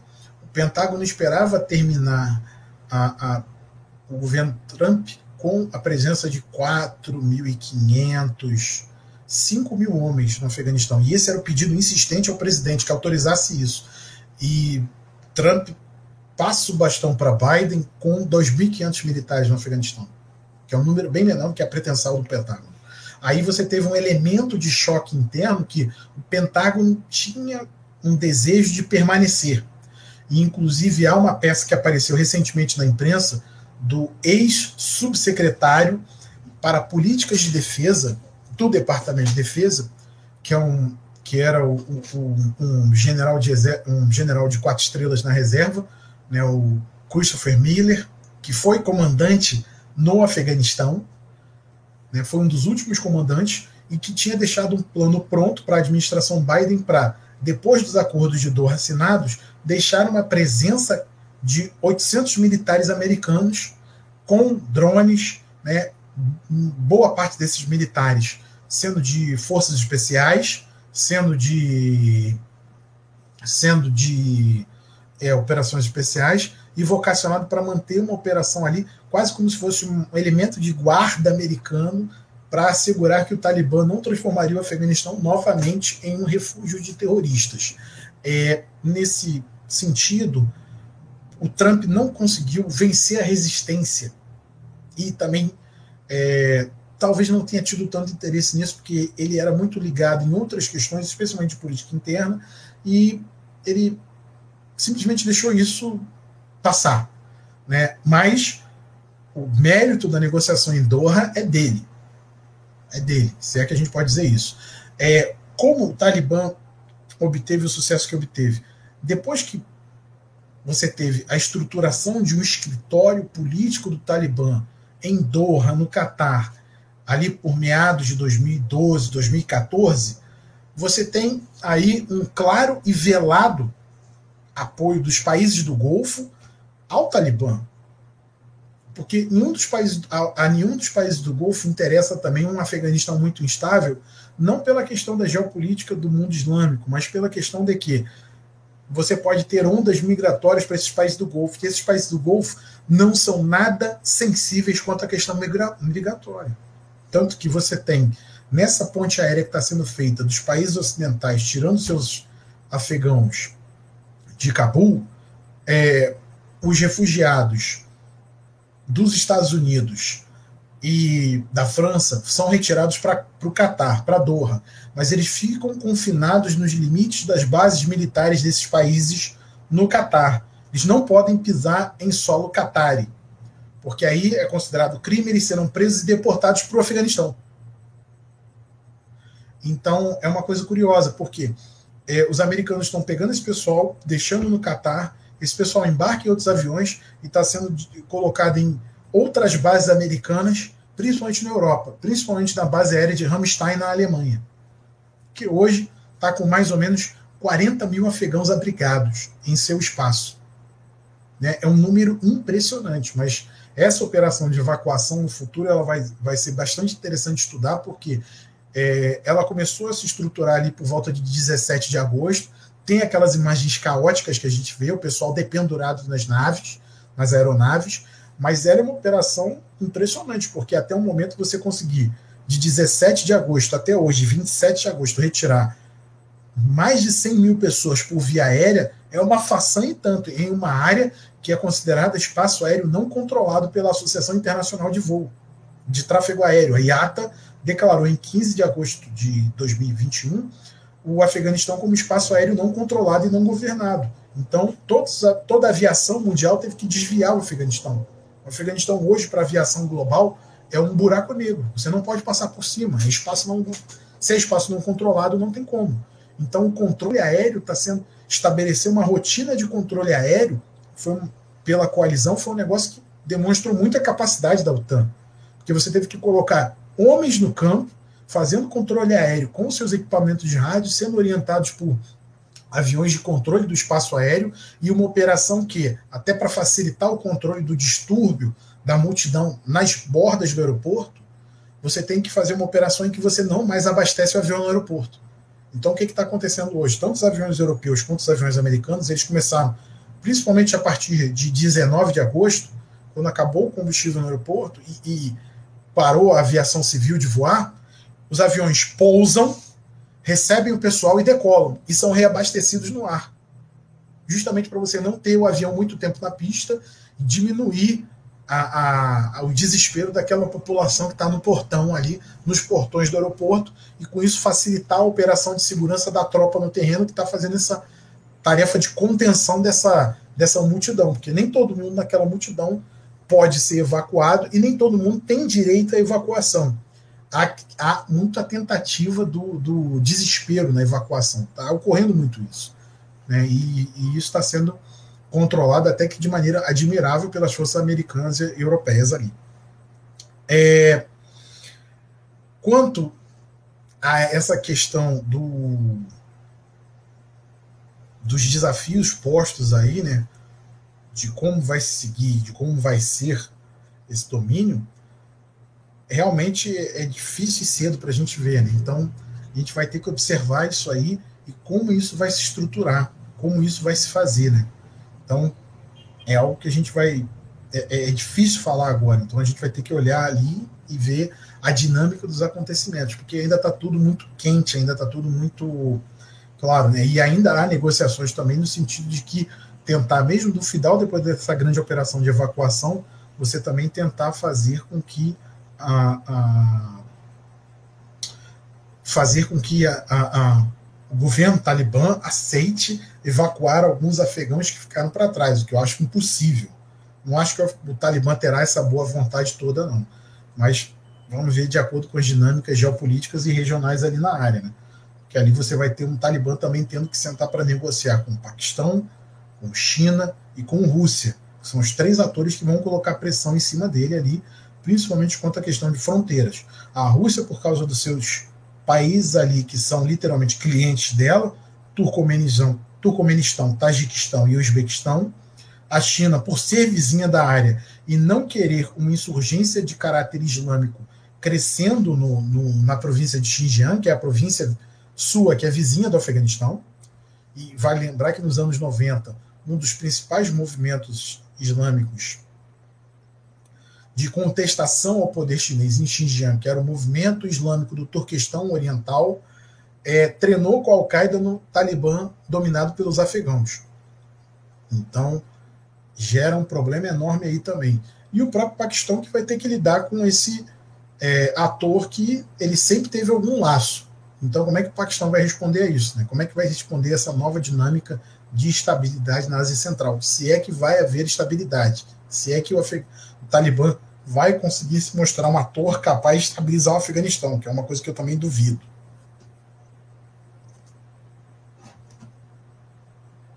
Bom, maravilha, excelente, excelente é, resposta, é, Sandro. Em particular, coloca um conjunto de, de indagações a mais na, na, cabeça, né? Isso aqui é bom. Ah, aproveite para pegando esse ponto, é, obviamente, a tua resposta ela traz um conjunto de nuances, mas eu vou pegar uma é, que você colocou que me chamou muita atenção, particular para quem gosta de estratégia, é algo muito curioso. Como você bem colocou, né, o Talibã, por muito tempo, ah, desde que não existia Talibã, existia os Mujahedin, você tem a luta de insurgência, guerrilha, contra um ator mais forte em contexto de assimetria. E agora, tal como em 96, eles são o Estado. A priori, eles são a possibilidade de fazer a confluência de um poder armado com a estrutura institucional, instituições informais de um Estado afegão em construção, Emirado, o que seja.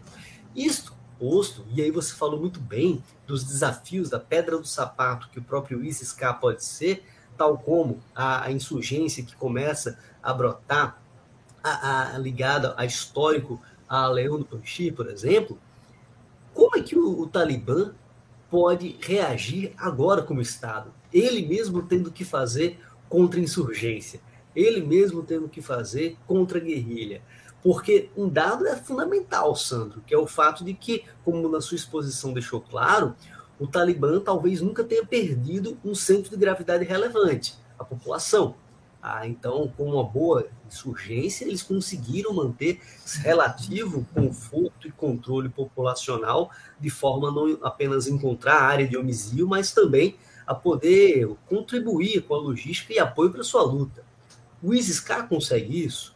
Esses outros grupos insurretos em outras regiões também conseguirão a, esse apoio populacional? Como é que fica, na sua avaliação, as possibilidades de êxito da insurgência contra o Talibã e do grupo terrorista ISIS-K contra o mesmo? Bem, quanto ao ISIS-K, ligação com a população muito difícil. Muito difícil. Muito difícil, porque eles perderam essa conexão. Né? Quando eles conseguiram estabelecer um domínio ali ao sul de Cabul, eles conseguiram ali, um planalto que tem ao sul de Cabul ali, estabelecer um pequeno domínio. O Talibã se juntou ao governo afegão, se juntou aos Estados Unidos para destruir esse domínio territorial. Esse domínio foi destruído, né? Então, ali principalmente ali na, na província de Kiber Patikia, é, província de Khost, que são né, na área de Gardês, que são áreas que são extremamente difíceis de se combater. Os próprios americanos falam isso.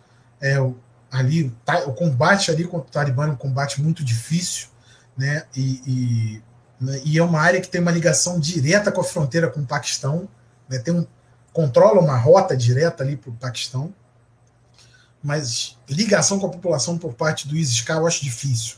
O que eu acho é que o ISIS-K vai criar esse sentimento de medo e de contestabilidade do domínio talibã para se mostrar forte, para mostrar o Talibã muito mais frágil, para mostrar que o Talibã não é esse bicho papão todo para a população e que né, e isso pode seduzir alguns, mas o grosso da população acho que não vai porque o Talibã ele nunca descuidou dessa identidade étnica muito forte, Pashto, tanto que esse pronunciamento de hoje, depois das conversas com a, a Turquia, os representantes turcos, foi um, um pronunciamento voltado às loias girgas do norte, que são as Assembleias Tribais do Norte, ou seja, eles querem chamar os senhores da Guerra do Norte, que eles fizeram um acordo tácito de não agressão, para conversar. Por quê?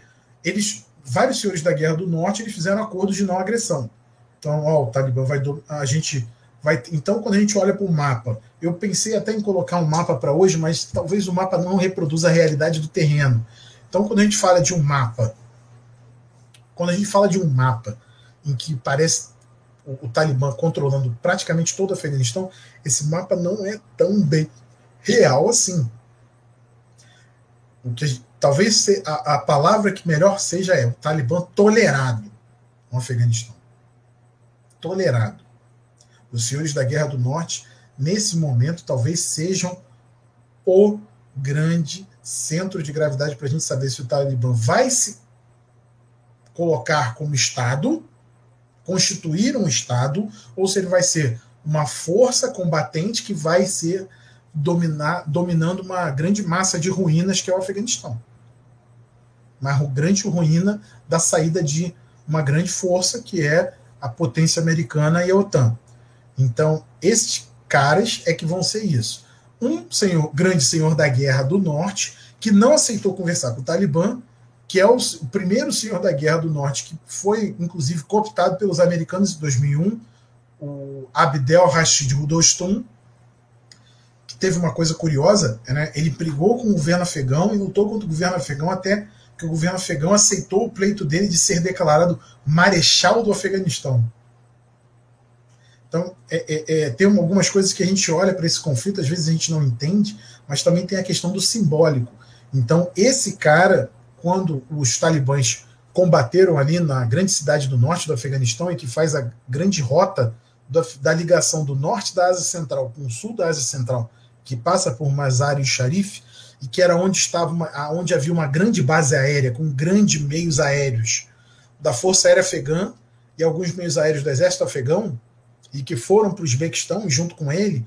O resto foi destruído por um ataque de B-52 americano vindo de Guam e Diego Garcia. É, você tem aí uma figura que está no Uzbequistão com um contingente de forças relativo com meios aéreos relevantes. Ele tem sob seu mando 22 aviões afegãos, 24 helicópteros. Então, não é uma força que possa ser descartada, sem contar que ele conseguiu cruzar a fronteira com mais de 2 mil homens. E ele foi recebido pelo governo uzbek. Então, é algo a se pensar. E ele, segundo informações, já conseguiu estabelecer uma ligação com a resistência no Vale de Panjshir. Ao mesmo tempo, essa resistência no Vale de Panjshir é uma grande incógnita, porque como ela vai conseguir demonstrar capacidade de resposta e de reação? Não sabemos. É porque houve uma tentativa de concertação do Ahmad Massoud com o Talibã, e o Talibã também utilizando uma tática clássica de promover terror ou seja, o Talibã tem os filhos de diversos comandantes de Panjshir. Porque vários comandantes de Panjshir são, na verdade, caras que lutavam pelo governo afegão e fugiram para Panjshir quando viram que o governo estava caindo. Eles fugiram com armas, com soldados, com equipamento militar ocidental para Panjshir. Porque Panjshir realmente é uma posição geográfica facilmente defensável e é uma fortaleza natural. É um vale com duas entradas que são duas saídas. Então, se você fecha essas duas entradas e saídas e o Talibã não tem poder aéreo, então você consegue manter-se você consegue dominar o vale sem problema nenhum. E são homens que conhecem aquelas montanhas há quatro, cinco, seis décadas. Então, é, eles conhecem o terreno como ninguém. Então, eles sabem usar o terreno a seu favor. Coisa que os talibãs não necessariamente sabem. Então, é algo a se pensar. Então, o desafio do Talibã conduzir essa contra-insurgência é uma coisa que a gente vai observar e a gente vai ver. É, quanto ao ISIS-K, acredito que isso vai gerar uma ação velada, especialmente depois do ataque de, de ontem. Isso vai gerar uma ação dos Estados Unidos, muito provavelmente apoiada pelo Talibã, que é, são dois principais interessados, então talvez seja ali uma mera aliança de conveniência, é, é, por mais heterodoxo que isso possa parecer, uma mera aliança de conveniência para destruição desse grupo, né? E, e para demonstração do Biden, porque ele precisa recuperar um, parte do estrago que ele sofreu com esse ataque, porque é, é o dia com o pior número de baixas desde 2011, quando você tinha operações de alta intensidade no fruto do grande esforço que a administração Obama estava fazendo de tentar sujeitar o Talibã, quando Obama tinha colocado 100 mil americanos no Afeganistão. Então é, é, E aí você tinha tido um dia em que um, um helicóptero Chinook foi abatido e morreram 30 homens, 30 americanos. Então, depois disso, é, ontem foi o pior dia americano no Afeganistão desde 2011. Então, é um estrago que a administração Biden vai ter que consertar rápido. Só que ela não vai consertar totalmente, vai ficar com uma nódoa no seu governo, na sua administração. Então, isso é algo a se pensar. Poxa, uma, uma coisa que é, que é fundamental, obviamente, dada essa resposta, é, é, é reconectar os níveis de análise, né? Ah, você passeou muito bem do nível tático para o nível estratégico e a gente quer entender um pouco as implicações disso para o que a gente chamaria de um nível político. É, em particular, entendendo um pouco, novamente, a partir desse, dessa composição de quem são os atores, quais são seus interesses, onde lutam e como lutam, para entender as implicações geopolíticas disso aí. Então, nesse sentido, a Débora e a, e a Eduarda têm duas perguntas bem complementares para ti, ah, para que você possa nos ajudar a entender um pouco essa relação das implicações disso para o ambiente regional. Você já adiantou um pouco sobre isso. Só que a gente quer entender um pouco mais como é que os Estados Unidos jogam essa batata quente para os países da região e quais são os interesses do país da região com essa batata quente. Mas antes de passar a palavra para a Débora e para a Eduarda, eu é, peço a, mais uma vez para quem está nos assistindo aqui para curtir aí a, o nosso canal, se inscrever, divulgar e mais ainda é, é, com, trabalhar com a gente, compartilhar ideias e participar aqui no chat. A gente está seguindo o nosso roteiro, que ele é estruturado já para que a gente consiga aprofundar o tema, mas já já a gente inicia com a rodada de perguntas, que recebemos várias perguntas de excelente qualidade. Já aproveito, inclusive, para saudar ao Coronel Paulo Filho, o Coronel Walter, que está aqui conosco, a, e outros acadêmicos de renome a, que nos acompanham nessa live, tá bom? Então, isto posto, passo a palavra aqui para Débora e em seguida para Eduarda, para que elas façam essa bigorne martelo de perguntas para ti, Sandra. Por favor, meninas. Muito bem como o professor bem falou, né? É, você já deu alguns spoilers da, da resposta para essa pergunta, mas a gente quer agora tratar de um assunto que eu particularmente me interesso muito, que é sobre geopolítica e sobre esses atores. Então, voltando para essa questão das negociações entre o Talibã e os Estados Unidos, é, ocorreu no começo desse ano uma declaração do Anthony Blinken, em que ele alerta que a retirada das tropas dos Estados Unidos e pede para que os vizinhos assumam um papel maior na região. A gente consegue ver que desde o da posse do Donald Trump você tem cada vez mais no discurso norte-americano esse essa vontade né, deles delegarem esses problemas regionais aos aliados regionais e tentar tirar um pouco esse fardo da, do exército norte-americano. Então, você até chegou a falar de que os Estados Unidos jogou a bomba para os aliados regionais. Então, eu queria que você trabalhasse um pouco mais sobre o que é que você acha que seriam os próximos desdobramentos geopolíticos dessa retirada das tropas norte-americanas e quais países desta região provavelmente irão projetar um maior, é, projetar mais poder dentro desse cenário. E eu vou passar agora para Eduardo, que vai ter uma pergunta bem parecida com essa. A minha é porque, assim, o Anthony Blink, ele quando vai falar, né, ele informa que é, até o Irã, ele joga para o Irã, ele, na hora da, de se declarar lá, né, e ele acaba falando que o Irã poderia ter um papel maior na região também. E aí, associado à pergunta de Débora, eu queria saber qual é aí, como os interesses da Turquia, do Irã, da Rússia e do Paquistão, ele vai se inserir aí no Afeganistão após a retirada das tropas dos Estados Unidos, do Afeganistão. Bem, na questão geopolítica, é, é bem interessante isso, porque esse discurso americano já não estava presente nesse momento. Esse discurso está vindo desde a administração Obama. Depois que o Obama faz o seu The Surge tentando copiar o modelo iraquiano, que ele fez com o general Petreus, ele inclusive coloca o próprio general Petreus como comandante das forças no Afeganistão, joga 100 mil homens lá, pressiona as forças da OTAN para aumentar seu, seus contingentes para tentar produzir um efeito. É, isso não dá muito certo e gera esse.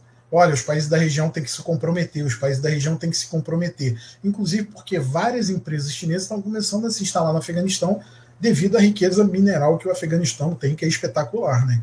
Inclusive, há quem diga que esse movimento geopolítico americano é para jogar batata quente para China e Rússia. China, Rússia e Irã. O Irã, porque é um episódio pouco conhecido, o Irã tentou estabelecer relações com o governo do Talibã nos anos 90 e enviou diplomatas. O Talibã respondeu de uma maneira muito simpática. Ele decapitou os diplomatas e mandou as cabeças dos 18 diplomatas para o governo iraniano. E profanou os corpos, impedindo que esses diplomatas sejam enterrados. Isso, na visão, na cosmogonia da fé islâmica, o corpo profanado, ou seja, eles mandaram as cabeças para o Irã e ficaram com os corpos no Afeganistão esses, essas almas não estão em paz. E isso num local, numa região onde a fé. E especialmente no, regime, no regime islâmico do Irã, isso é uma demonstração absurda, é um ato horrendo, porque mostra, ó, vocês são defensores da fé, mas a gente fez isso com vocês, porque o regime de Teherã é xiita, né? E o regime do, do Talibã é sunita, de base wahhabita e salafista. Então, ele tem uma inspiração muito forte. O Irã é um, não é um país que será aliado do Talibã de maneira nenhuma. Né? Tanto que há uma negociação muito tensa entre o Irã e o Talibã, e o Irã não e o Irã tem um diálogo muito cauteloso com o Talibã nesse momento, tanto que o, o parte do material militar americano que soldados afegãos correndo para as fronteiras iranianas entregaram às forças iranianas não foi devolvido ao Talibã, não foi dado ao Talibã, ficou com os iranianos, ficou como espólio. É, e também os iranianos têm abriram um, um, um, diálogo, e o embaixador iraniano na ONU falou isso, que ele tem interesse em que é, mais de 400 mil refugiados afegãos que estão em campos no Irã voltem logo ao Afeganistão. Então que o Talibã tem que demonstrar responsabilidade de estabilizar o Afeganistão. A... Um ator que não foi falado aí, mas que interessa a gente falar, porque tentou criar um, uma imagem de power broker, mas não conseguiu, que é a Turquia, que ela tem essa agenda de tentar mostrar-se como um ator capaz desde do, do, da assunção do Erdogan, ela tentou se mostrar nisso, né?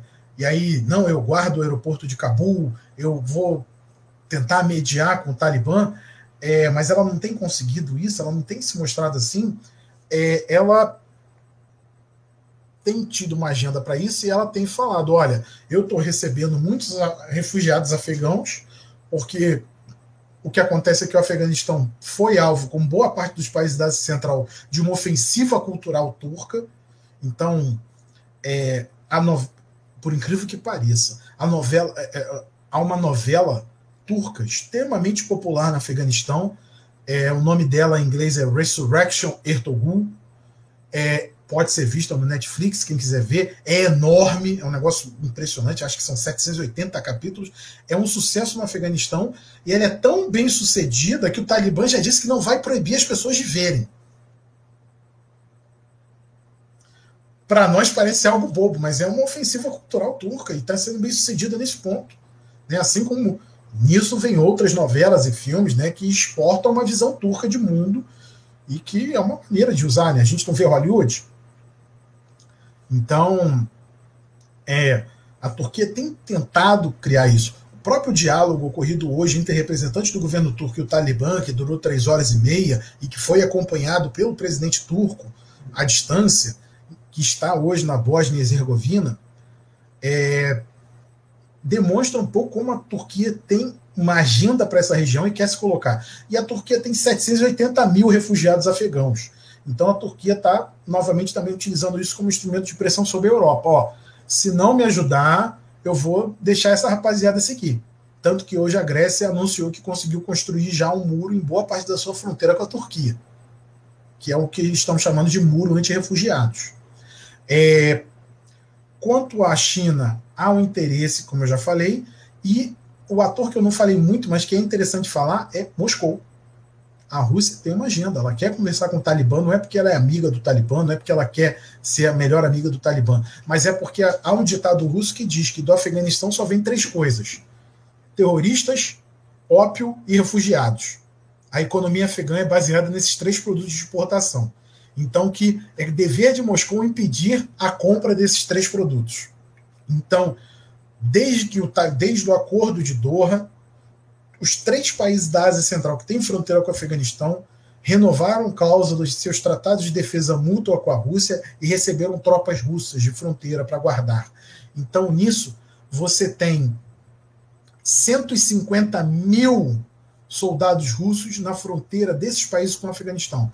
Tanto que um dos super, um dos super tucanos da Força Aérea Afegã que estava operando e um piloto, seu piloto tentou fugir para o Uzbequistão, foi abatido por é, elementos de defesa aérea russa.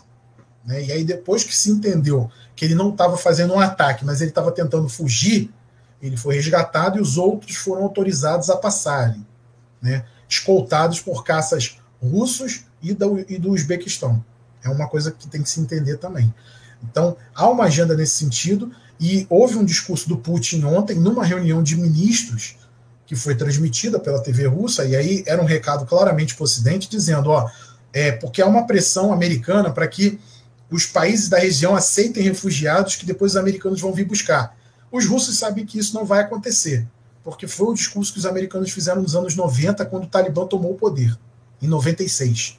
E eles, os russos sabem que isso não aconteceu, e isso gerou um problema, por quê? Porque esses, é, é, esses povos começaram a migrar para onde era mais fácil, e migraram através da Ásia Central para a Rússia. Então, não é interesse da Rússia que essa migração ocorra para suas fronteiras.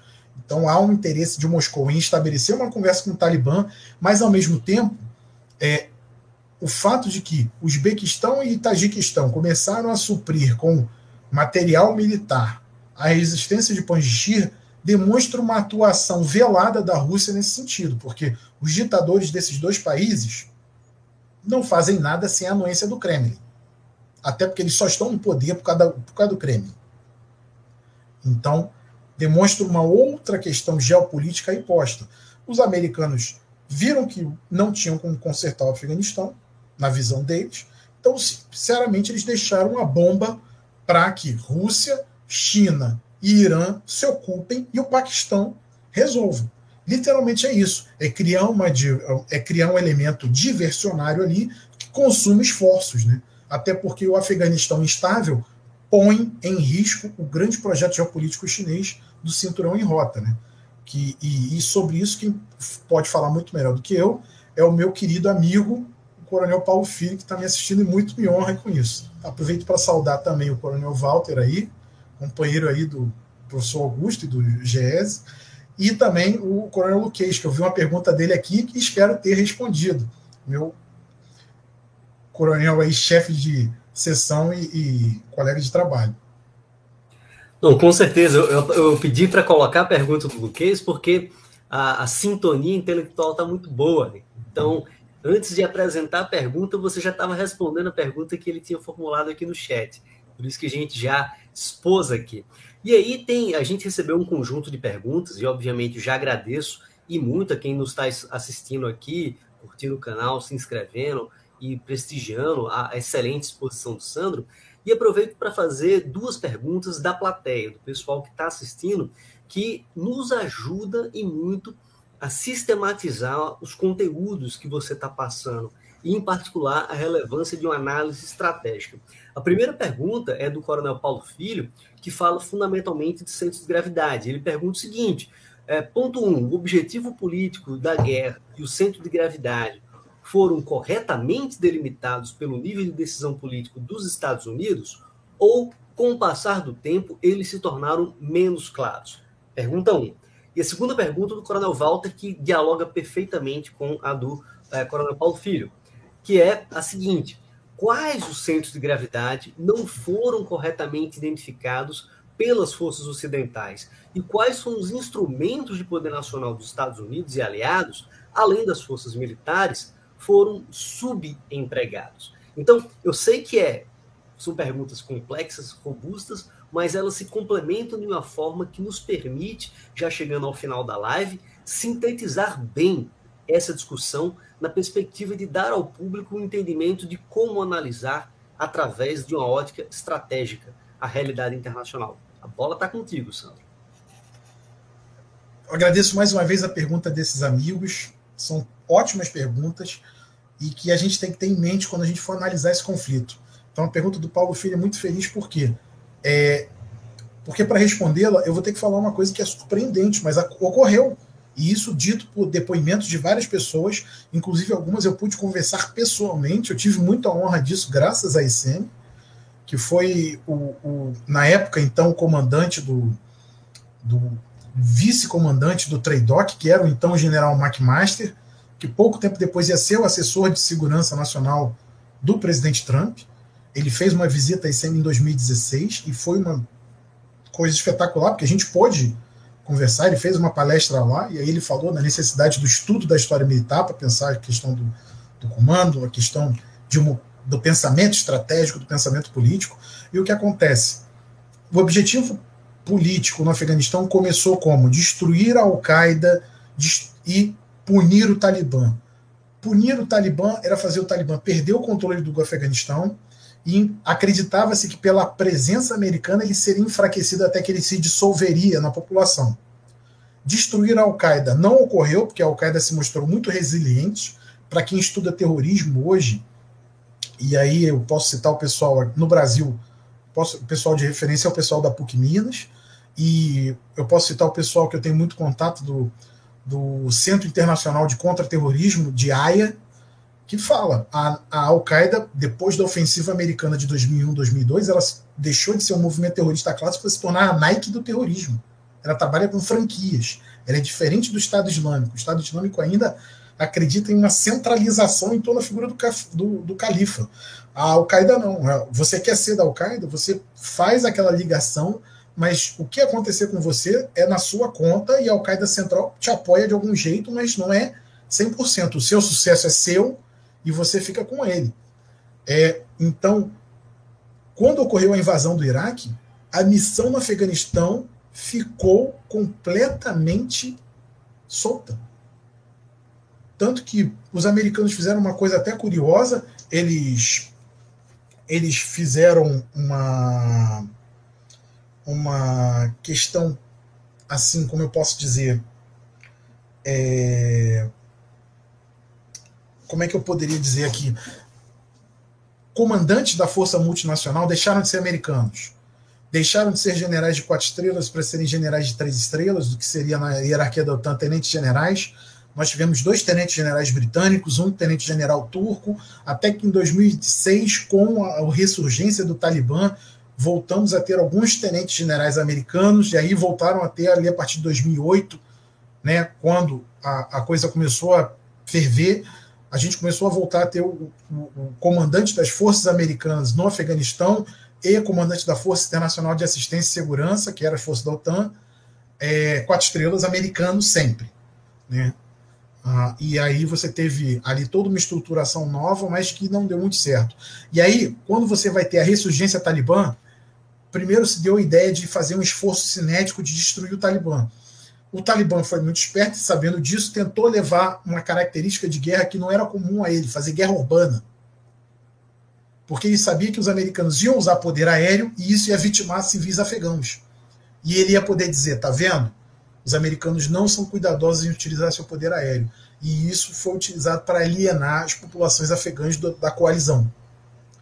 Fora isso, o mau entendimento das tropas da ação no terreno, que gerou um problema enorme, o mau entendimento das questões econômicas e culturais afegãs. Então, quando, por exemplo, a pergunta do Coronel Walter fala em subemprego das, de capacidades militares, eu nem falo em subemprego de capacidades militares, eu falo em, é, em tese, quando você tem o esforço de contra-insurgência com a utilização do novo manual de contra-insurgência que tinha sido utilizado no Iraque em 2006, 2007, você vai falar, não, os órgãos do governo americano vão para o Afeganistão apoiar as forças militares para criar uma nova sociedade afegã.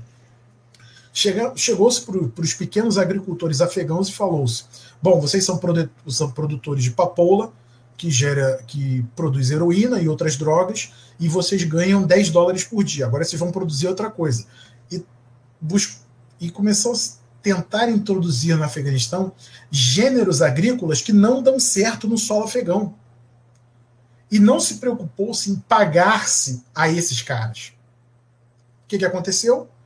você pode ver os gráficos de produção de, de, de papoula, eles caem por volta de 2008, 2009 e eles disparam vertiginosamente a partir de 2010, 2011 e não param mais de subir até a escala atual.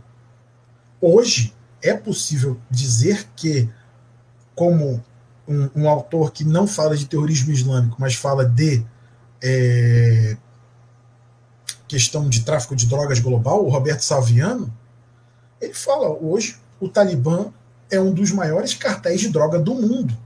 E a vitória do Talibã no Afeganistão vai ter um problema enorme para a questão do narcotráfico e do combate ao narcotráfico global. Porque você vai ter um país dominado por um cartel de drogas, que é algo que a gente nunca teve. Você vai ter um cartelistão. Muito mais do que um emirado, você vai ter um cartelistão.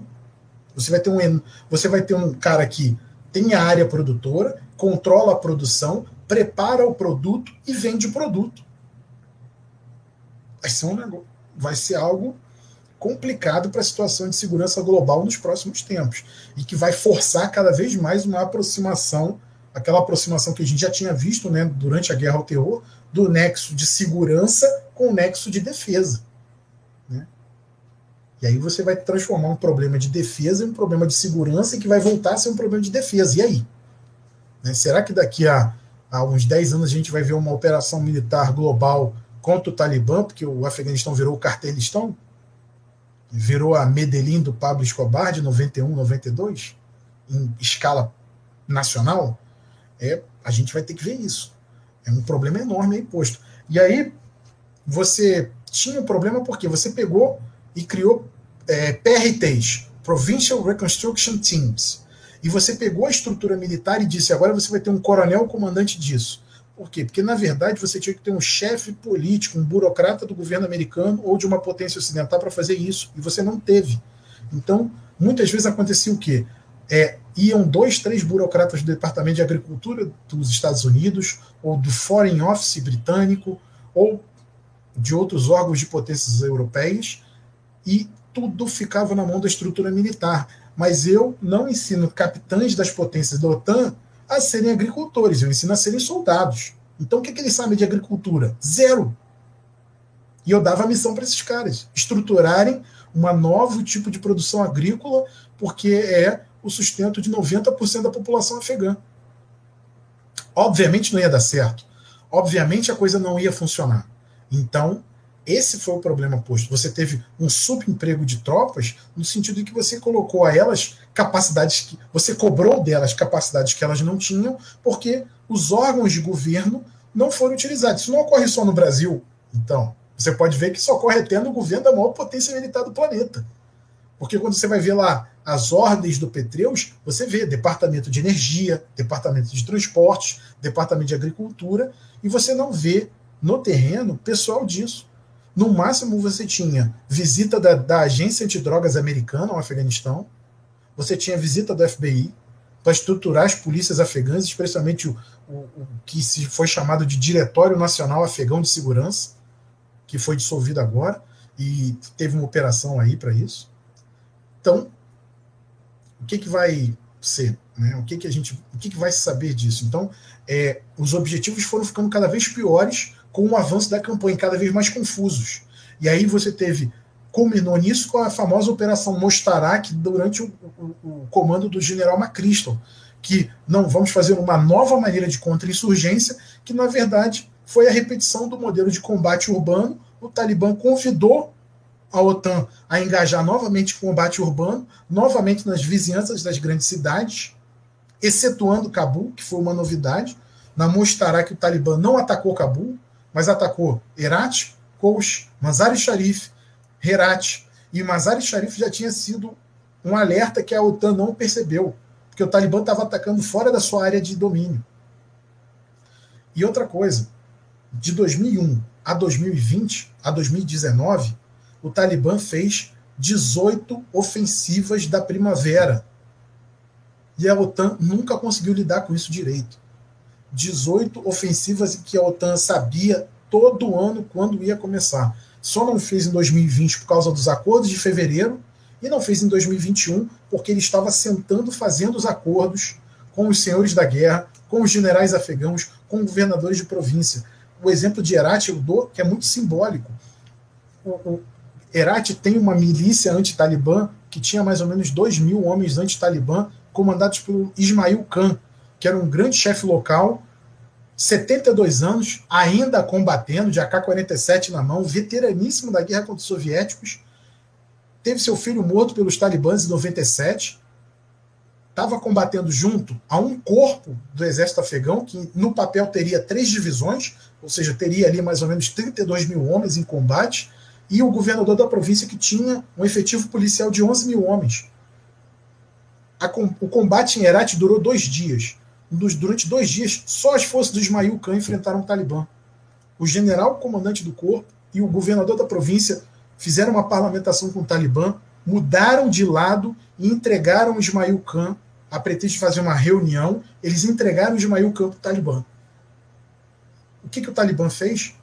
Diferente do Talibã de 96, veio uma ordem de Doha do Mullah Baradar para que o Ismail Khan fosse deixado em paz, desde que ele respeitasse o domínio do Talibã. E aí ele foi devolvido à casa, porque ele é uma figura muito popular na cidade de Herat. Então o Talibã decidiu não alienar a população daquela cidade, e aí decidiu que aquele homem, que é um símbolo, continue vivendo, como alguns senhores da guerra locais que combateram contra o Talibã fizessem. O único senhor da guerra que não fez acordo com eles ou que não está sob poder deles atualmente é o Abdel Rashid Dostum, que está no Uzbequistão. Excelente. Bom, eu acho que a gente já está chegando. O senhor gostaria de falar alguma coisa, professor? Oi? Não, não, não. É, é porque, por mim, é, por mim, a gente estendia essa live aí até não ter mais luz elétrica. Até, até elétrica é, é, impedir com que a gente fizesse. Mas, de fato, a gente está batendo no teto procedimental e, de antemão, é, professor Sandro, a gente agradece imensamente, não apenas o teu tempo, que a gente sabe que é muito corrido aí nas atividades do Rio de Janeiro, na SEMI, mas a amizade, em particular, porque é um tema importantíssimo, é um tema quente, está na mídia, só que essa live mostra como analisar um tema como esse à luz de um corpo teórico, de conceitos, de análise e sob um prisma da teoria da estratégia, da teoria da guerra. Então, isso é para nós exatamente o que a gente quer é, popularizar para mostrar para quem se interessa por assuntos de defesa e segurança que é possível fazer. Teorias existem para isso, em geral. E, obviamente, mais uma vez, agradecer